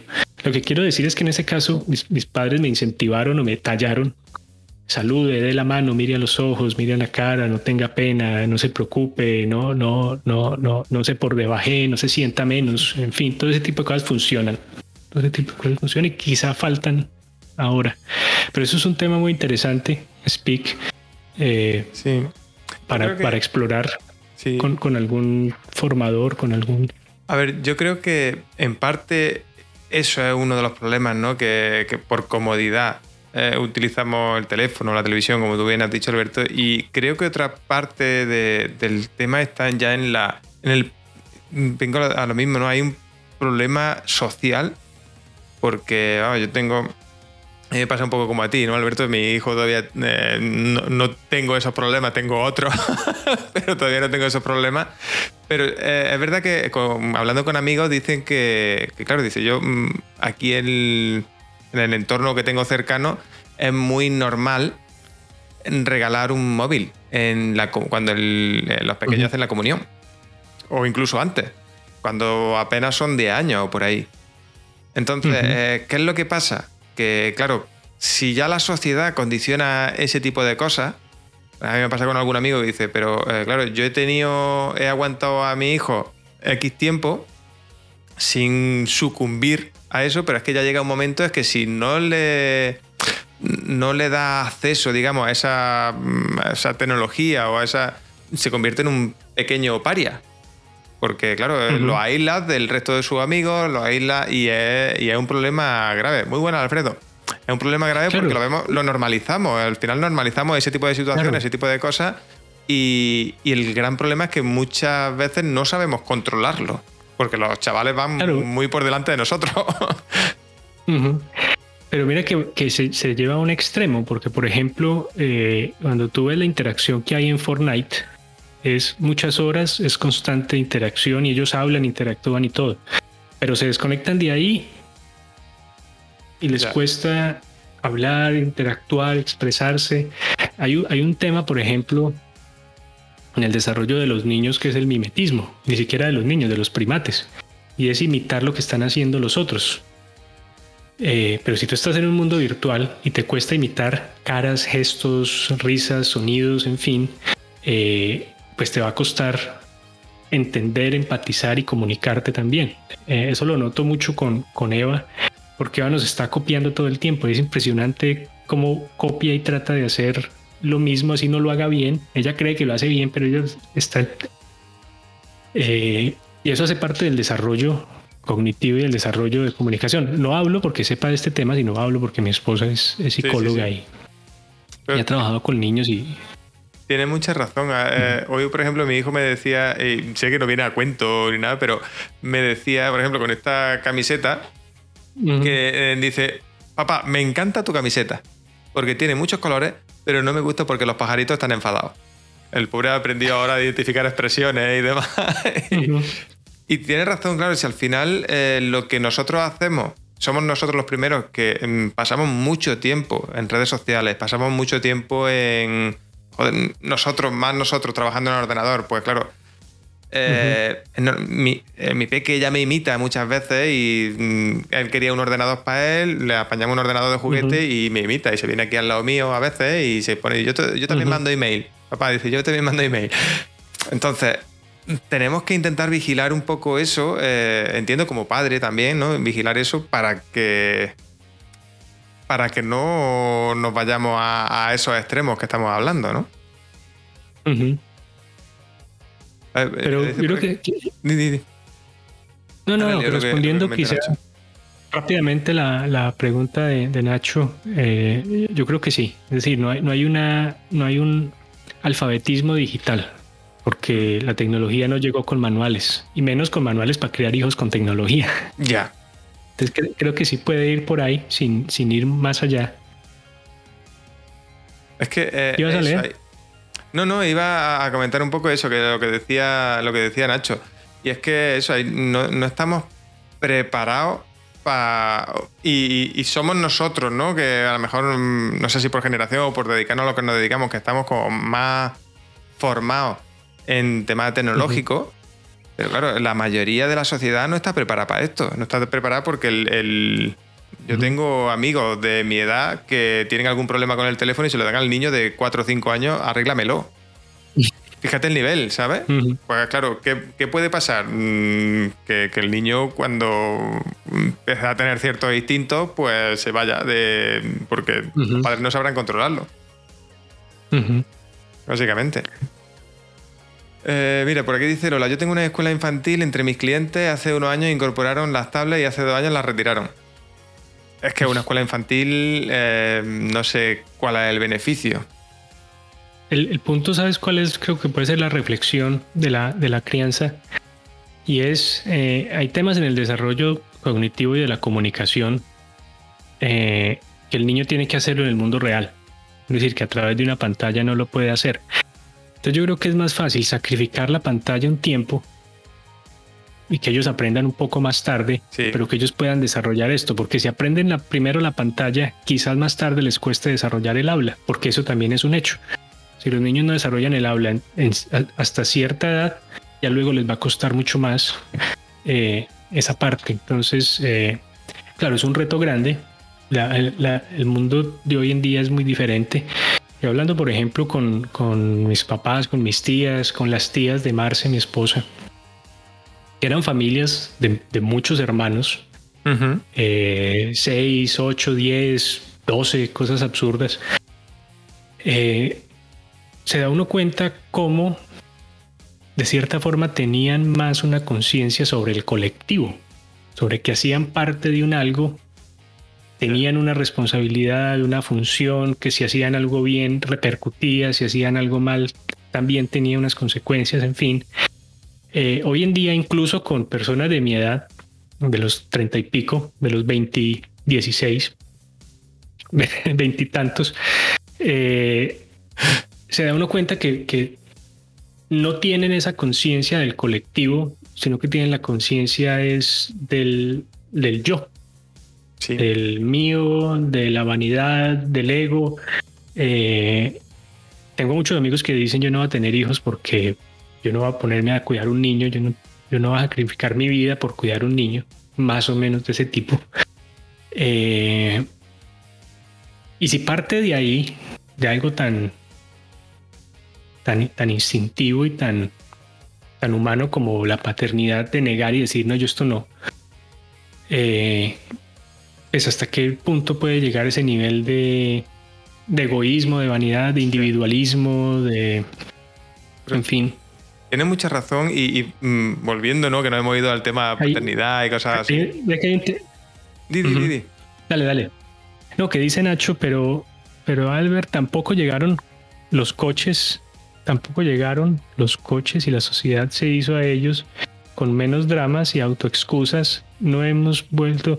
No, no creas, no creas. Cuando tú ves eh, eh cuando se introdujeron los vehículos a la sociedad, eso fue una calamidad. Todos los días habían atropellados, no había una regla, se cruzaban con las carrozas, con los caballos. Eso, hubo una problemática grandota y tuvo que regularse. Pero claro, en ese caso ya tiene que el Estado entrar y bueno. Claro, yo, mira, por, poner un ejemplo más, más sencillo, digamos, o, que yo sí he vivido respecto a esto, a este tipo de adaptaciones eh, yo, ya sabéis, soy de Jaén, un pueblecito que, vive prácticamente del campo, ¿no? del olivar. Y la aceituna de siempre se ha tirado al. se tiraba al, suelo, ¿no? Desde el árbol al suelo con palo. Un palo largo y se, se pegaban palos en el, en, el árbol y se caía la aceituna. Pues yo viví el proceso de, de mecanización máquinas, inventaron una máquina, la famosa vibradora, eh, que no tiene nada que ver con el Satisfyer ni nada de eso. Pero eh, la vibradora, que es una máquina que se engancha en la rama y, vibra, ¿no? Y se cae la aceituna. Pues aquí hubo como cinco años de transición, porque había mucha gente que decía, eh, yo eso es una máquina del demonio, que no. que yo, yo trepo más aceituna con mi palo de toda la vida que con estas cosas. Ahora ya no, ahora ya es impensable, por ejemplo, que, mm, es decir, hoy vas al campo, se te rompe la máquina y te vuelve a casa. ¿Entendéis? Es como. Y en este tipo de cosas pasa un poco más, más de lo mismo, que nos costará. siempre los cambios son difíciles, pero, pero tenemos que aprender a adaptarnos, porque al final es evolución. ¿No? Es que mira que incluso en Colombia es, famoso, ya no tanto, porque está descontextualizado, un libro, una cartillita que se llamaba La urbanidad de Carreño. Y la urbanidad de Carreño era básicamente una guía de urbanidad, de cómo comportarse en público, cómo comportarse en ciudad. Iba dirigido, porque nosotros estábamos en una transición de, de casi que del, bueno, del campo del feudalismo de la finca a, algo más moderno, a las ciudades o a los asentamientos más. Eh, y era muy útil. Es decir, ese manual de Carreño fue muy útil. Claro, hoy lo ve uno y es extremo porque una de las cosas que dice es que cuando uno entra a un sitio, a una casa o algo, lo primero que hace, tiene que hacer es una genuflexión, que es inclinarse un poquito y como muestra de, respeto, de, cordialidad, en fin. Sí, sí, sí. no, pero... Y lo, lo traemos al mundo moderno en la etiqueta. Claro. Al final, eh, Mm, digo por retomar y recuperar un poco al, tema de los negocios, eh, y es que eso, tenemos que adaptarnos al cambio, no, nos adaptamos, siempre vienen cambios en, el mundo de los negocios, siempre viene, siempre, siempre, siempre cambio, estamos en, constante cambio, si no cambia una herramienta, cambia mm, la sociedad, viene una pandemia que lo trastoca todo, te cambia todo el modelo de negocio que puedas tener, te hace... Y tenemos que, que ver... Eh, cómo adaptarnos. Y creo que mm, lo decías muy bien tú antes, Albert, que el, en el emprendedor está la capacidad de adaptarse y de, poder mm, sobrevivir. Y muchas veces tenemos que entrar. Yo, mm, a mí me, tocó eh, en la pandemia, ¿no? Muchos a lo mejor lo sabéis ya. Eh, me tocó vivir una enfermedad de mi hijo, ¿no? Se me hizo diabético a pocos días, semanas de empezar la pandemia. Y, y me ha sonado muchas veces, de hecho se la ha dicho muchas veces a mi mujer, ¿no? la frase esa que tú has dicho de, oye, mm, estamos vamos a sobrevivir. Vamos a sobrevivir eh, ante esta situación, ante esta mala situación, vamos a sobrevivir como podamos, que eh, vamos a aguantar, que ya vendrán tiempos mejores, nos adaptaremos a, esto y, y, sabremos salir para adelante. Pero como te vuelva un poco loco y, te va por la rama o te es muy fácil regocijarse en, el problema, ¿no? Y oye, tengo un gran problema y con los negocios, problemas vienen un día sí y otro también. Eh, como caiga en ese error de regocijarte y de caer en la culpa, en la pena, en lo que quiera, eh, creo que estamos acabados en el negocio. ¿No? A ver qué dicen por aquí en el chat. Todo aquel que se aclimate eh, sobrevivirá, dice Alfredo. Eh, oye, son frases bíblicas esto, ¿eh? Es, es un principio de la teoría evolutiva. Sí, sí, total. El generalista tiende a extinguirse y el, el, especialista a extinguirse y el generalista a sobrevivir. Sí, eh, es que mm, eso, tenemos que ir adaptándonos y respecto a lo que decíamos antes, lo que decías tú del, del tema de individualismo, ¿no? Que ahora se fomenta. Hay muchísimo individualismo en, en el mundo de los negocios, en general. Porque parece que, eh, oye, si yo puedo tener un cliente, ¿por qué te lo voy a dar a ti? O por, mm, aliarme contigo de alguna manera es para poder sacar algo que tú tienes ¿no? de manera muy egoísta y no por, seguir creciendo. Por eso quizá la filosofía que se vive en el, dentro del mundo de la comunidad de WordPress, al ser, eh, digamos, una herramienta gratuita de código abierto y todo esto, esa filosofía hace que el, que la comunidad empieza a crecer de manera más, más sana y que se, se fomente, digamos, el, compartir, cosa que de otra manera eh, cuesta mucho. Yo me he encontrado con muchos profesionales que incluso el tema de publicar contenido, pero yo puedo publicar esto que yo sé si, si, lo que tengo que hacer es, si publico esto no me van a pagar por ello. No sé mm. si me explico. Entonces... sí, sí, sí, sí. ¿Cómo podríamos... ¿Tiene alguna teoría, algo para poder... Eh, intentar eh, solucionar, bueno, no solucionarlo, sino mitigar de alguna manera eso, ¿no? Y, animar a que la gente, pues, eso, que comparta, que. Porque si no es que no. Mm, creo que no se avanza. Pues, hombre, el, cuento un poco, vuelvo y cuento sobre mi región, sobre mi ciudad. Eh, nuevamente, la economía se ha fundamentado en dos pilares: el café y el agro, y el comercio, donde gran parte del comercio es informal. Eh, como no somos la ciudad más grande ni más rica, en realidad aportamos muy poquito al, Producto Interno Bruto Nacional. Quizá por eso haya mucho recelo y, mucha, eh, eh, a ver, mucha incapacidad de asociarnos, porque pensamos que eso poquito que hay no nos va a alcanzar. Entonces yo trato de comerme todo lo que y agarrar todo lo máximo para, para mí. ¿Por qué pongo este ejemplo? porque hay una, hay una lección de Gui Kawasaki, que es uno de los autores que, leo bastante, eh, que dice que hay dos tipos de personas. Está el panadero y está el glotón. El glotón llega a la mesa y trata de comerse la mayor cantidad de torta posible, porque piensa que si el otro va a comer, él se va a quedar con menos. Entonces llega con las ganas de tomar todo. Pero está el panadero donde siempre tiene la esperanza y la intención de crear una torta más grande para que nos alcance todos y para que siempre podamos comer. Entonces, de cierta forma, eh, en Internet yo me he encontrado con más panaderos porque resaltan más que la gran cantidad de glotones que hay. Eh, entonces, lo, que quiero comunicar es hay que tratar de ser un panadero y de hacer muchas tortas, muchas grandes y compartir un montón. Totalmente.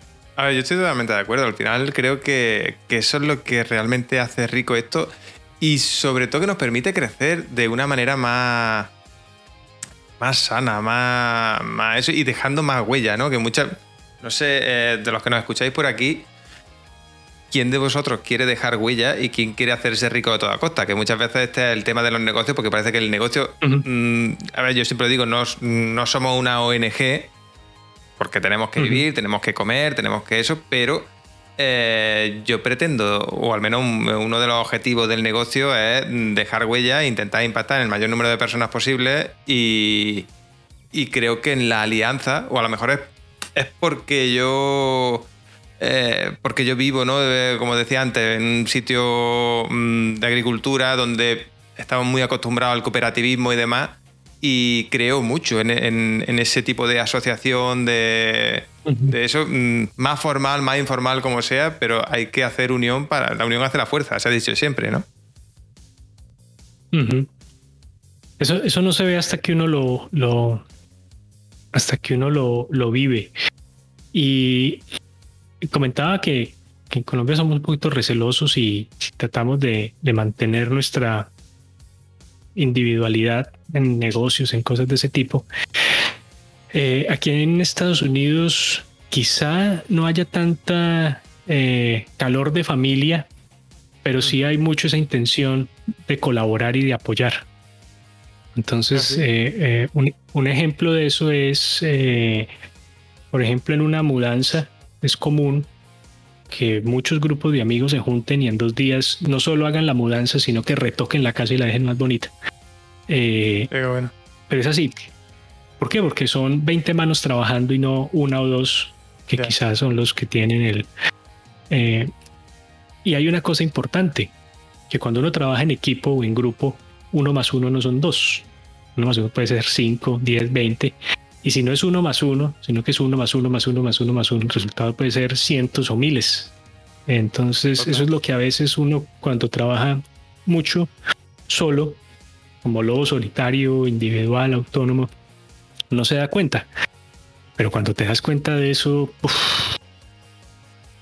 no ves otro camino, porque lo vas a ver eh, poco efectivo.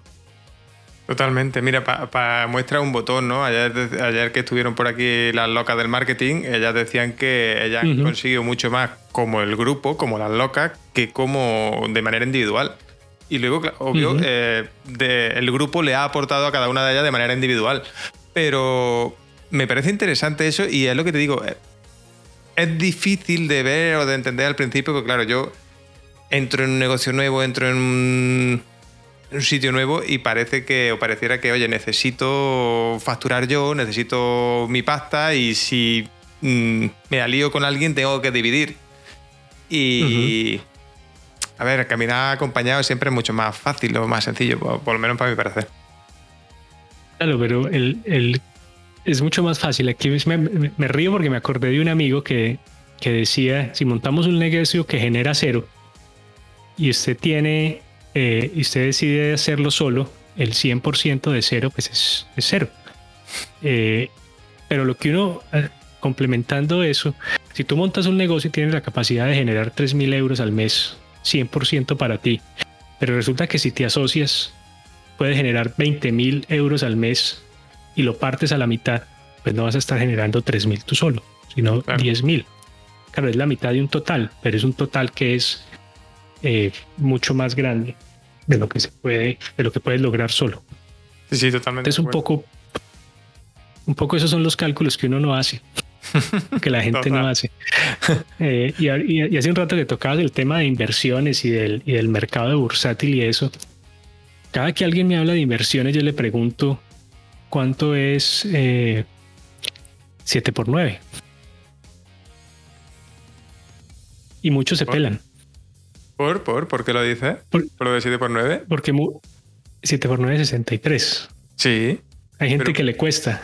Ah, vale, no, no, que claro, lo digo, ¿por qué esa cuenta concreta? Ah, ah no, no, no, pues puede ser otra, puede ser 7 x 8, 9 x 8, lo, que sea. Eh, pero lo que les digo es, si, le hace, si se le hace complicada esa cuenta, ¿qué le hace creer que usted puede ser un inversor de bolsa? Ya, claro o, invertir en Bitcoin donde las variables son... Ya. Que personalmente no me le meto, me da pereza hacer esas sumas. Yo sumo y multiplico mucho todos los días, pero, pero ya a ese nivel no. No, pero eso sí, eh, Nacho, había entendido, la, sabía la cuenta, pero no me, había. Estaba intentando asociar por qué para invertir tiene que saber eh, cuánto es 9 por 6 o 9 por 7. Entonces, em, no, porque son, son, son, funciones, son son, funciones básicas, son sumas, sumas o multiplicaciones básicas que si les cuesta a veces a algunos hacerlas, eh, pues imagínate, calculando tasas de interés, calculando... Sí, pero al final es eso, al final te venden o te dicen que, oye, mm, dinero fácil, ¿no? O el interés del Bitcoin. El otro día vi, un, vi yo un, un chico por TikTok que decía que, claro, el, rendimiento anual del Bitcoin es un 180% y no sé qué historia, pues si tú vas metiendo 100 euros todos los, todos los meses, inviertes 100 euros todos los meses en, Bitcoin, en 5 años tendrás una barbaridad. Muchísimo. Pues claro, la gente ve eso y dice, hostia, pues vamos a ver de dónde saco yo mis 100 euros todos los meses. Aunque no tenga ni idea de cómo funciona eso, aunque no, pero mm, haces tus cuentas fáciles y dices, venga, vamos a ello. No es que ni siquiera, haz una cuenta fácil. En abril del 2003 el Bitcoin estaba a un dólar. Si tú hubieras comprado 10 dólares en Bitcoin, hubieras comprado 10 Bitcoin. Actualmente el Bitcoin está a 58 mil. Eso quiere decir que esos 10 Bitcoin que compraste en abril del 2003 hoy en día serían 580 mil dólares. Claro. Eh. Perdón, no. Ahí me falla a mí la, la multiplicación. Mucho más. Pero sí, al final es eso y, a ver, puede ser, está bien, está bien. Puede ser 58 por 10, 580. Pero puede ser que el Bitcoin, mm, pero al final son riesgos, son temas, son mercados, son esos que no sabe entrar. Yo, por ejemplo, mm, oye, pues podría entrar, pero no tengo ni idea, no, no voy a, y a lo mejor entre alguna vez, pero vamos, es que tela. Bueno, aparte de todo esto, Alberto, eh, yo estoy encantado de charlar pero llevamos dos horas y pico ya, no te quiero molestar más de la cuenta, tío. ¿Qué te parece si... yo me quedaba, pero, Sí, sí, pero joder, yo sé que son muchas cosas y que eh, al final es tiempo que te estoy robando, que te estamos robando. Ay, bueno, no, no, no. Pues me ha encantado estar aquí. Me el café. Si te parece... ¿Ah, si te parece, eh, te hago la última pregunta de rigor y, y, vamos cerrando el podcast. Luego, yo, como siempre, si quieres, charlamos un ratico más. Pero de momento por cerrar el podcast. Te hago pregunta. Eh, recomiéndanos un libro, Alberto, que te haya llamado la atención, que te haya gustado, que y no tiene por qué ser de marketing o de emprendimiento, que de alguna manera te haya marcado. Mm, hombre, yo creo que uno de mis favoritos es el retrato de Dorian Gray, mm, de Oscar Wilde. Y me gusta mucho porque los tres personajes principales representan algunos arqueotipos de la sociedad, bueno, esto es un libro de hace muchos años, pero de la sociedad moderna, que es el vanidoso, el intelectual y el artista. Eh, y cómo desarrolla toda la historia, pues a mí me, me, gusta mucho y es muy, muy, muy entretenido. Para no hablar de uno de negocios. Si tuviera que ser uno de negocios, y si me lo permites, si me lo sí, permites. Sí, por supuesto. Hoy no, está eh, tuyo hoy, Alberto. recomendaría el último de Mark Schaefer que se llama La ventaja acumulativa. Ajá. Eh, que es un libro, un libro muy, muy sencillito. Pero lo que él hace es eh, tomar el, principio de Mateo, de Mateo el bíblico, el, apóstol Mateo, que dice a los ricos se les hará más ricos y a los pobres se les hará más pobres. Y resulta que eso lo toma un sociólogo, lo analiza y se da cuenta que sí, que los ricos van siendo más ricos, los pobres van siendo más pobres y tiene que ver mucho con que los ricos tienen algo que se llama la ventaja acumulativa, que es que, que son una serie, una serie de factores eh, que te dan ventaja sobre otros.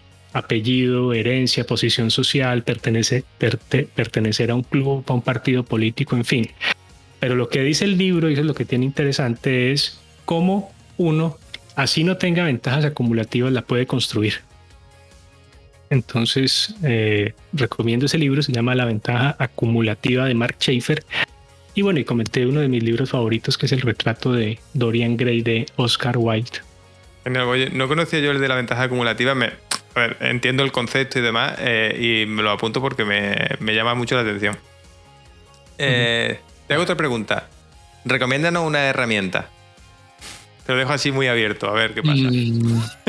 ¿Abierto ¿qué, quiere decir? No, que a ver, que las últimas veces que he preguntado por la herramienta me han dicho un destornillador, un martillo y todas estas cosas. Por eso digo, digo, a ver qué pasa hoy.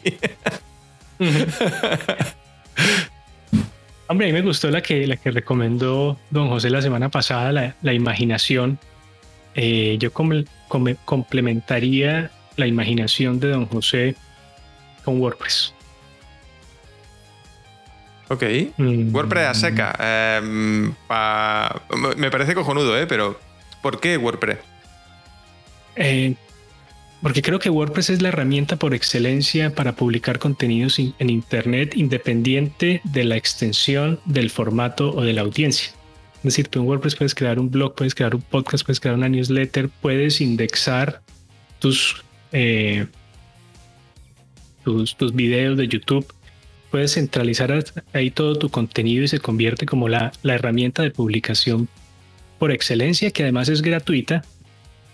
Y que además está democratizando la publicación de contenidos en Internet. Entonces, si tú te pones a ver, en la historia tuvimos un suceso importante con la imprenta de tipos de Gutenberg, porque el tipo lo que hace es acelerar el proceso de producción de libros y esa aceleración de proceso de producción de libros lo que hace es que el conocimiento y la cultura se divulguen más rápido.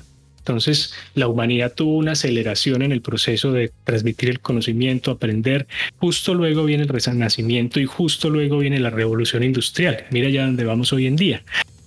Y resulta que WordPress para mí puede ser nuestra propia imprenta digital, gratuita, multiformato, universal, global, en fin. Entonces, creo que complementando un poco la, la imaginación que nos ponía don José, WordPress.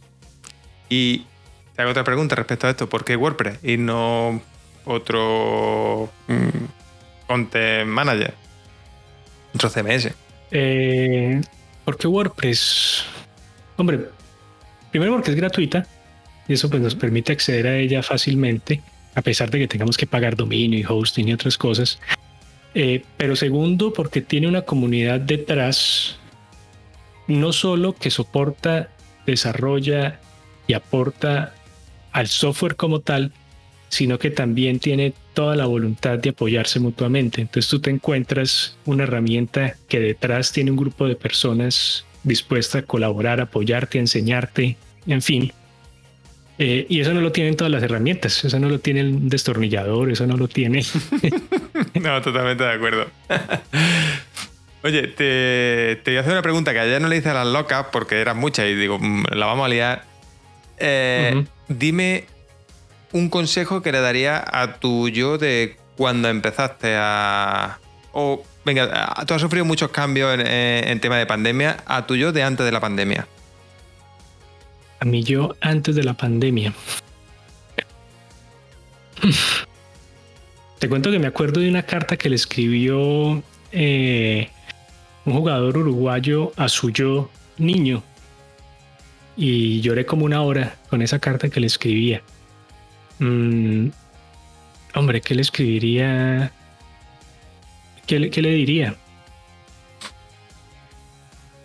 Pues así como somos amigos y conocidos, el, yo de esa época y el yo de actual le diría, eh, hermano, no sea flojo, no sea gallina, arriesguese más, exíjase más, tállese más, eh, yo creo que yo nunca andé con miedo, pero sí andé con precauciones. Entonces, no sea tan precavido. Eh, entre y después pida permiso.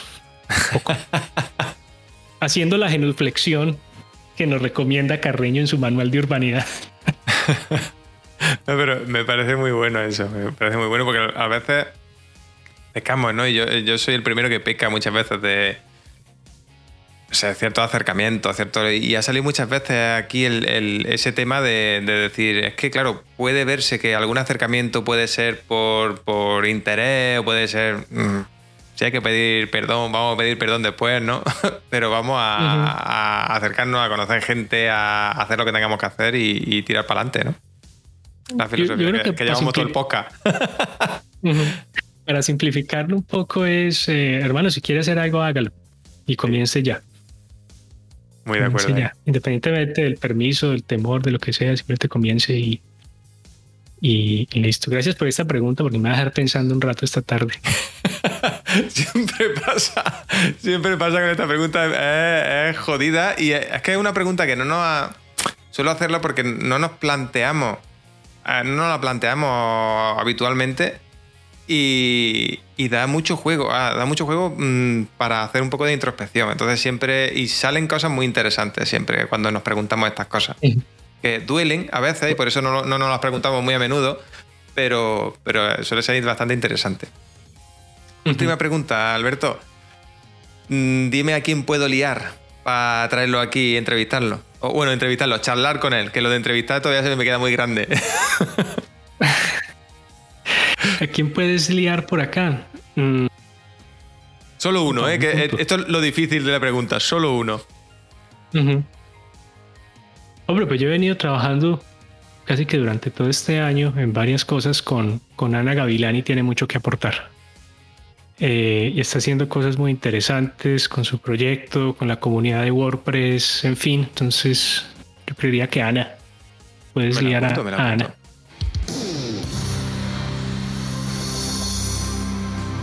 Bueno, y hasta aquí el episodio de hoy. Eh, espero que te haya gustado muchísimo. Para mí ya ha sido, como siempre, un placer eh, charlar con, el bueno de Alberto. Y espero que te sirva mucho si tanto si tienes un negocio como si eres creador de contenido para que veas eh, ambas partes de, de este mundo y que sobre todo puedas aprovecharlo un poco mejor con las distintas herramientas y consejos que te hemos dejado hoy. Así que eh, nada, te espero en el siguiente episodio. Un abrazo enorme y chao.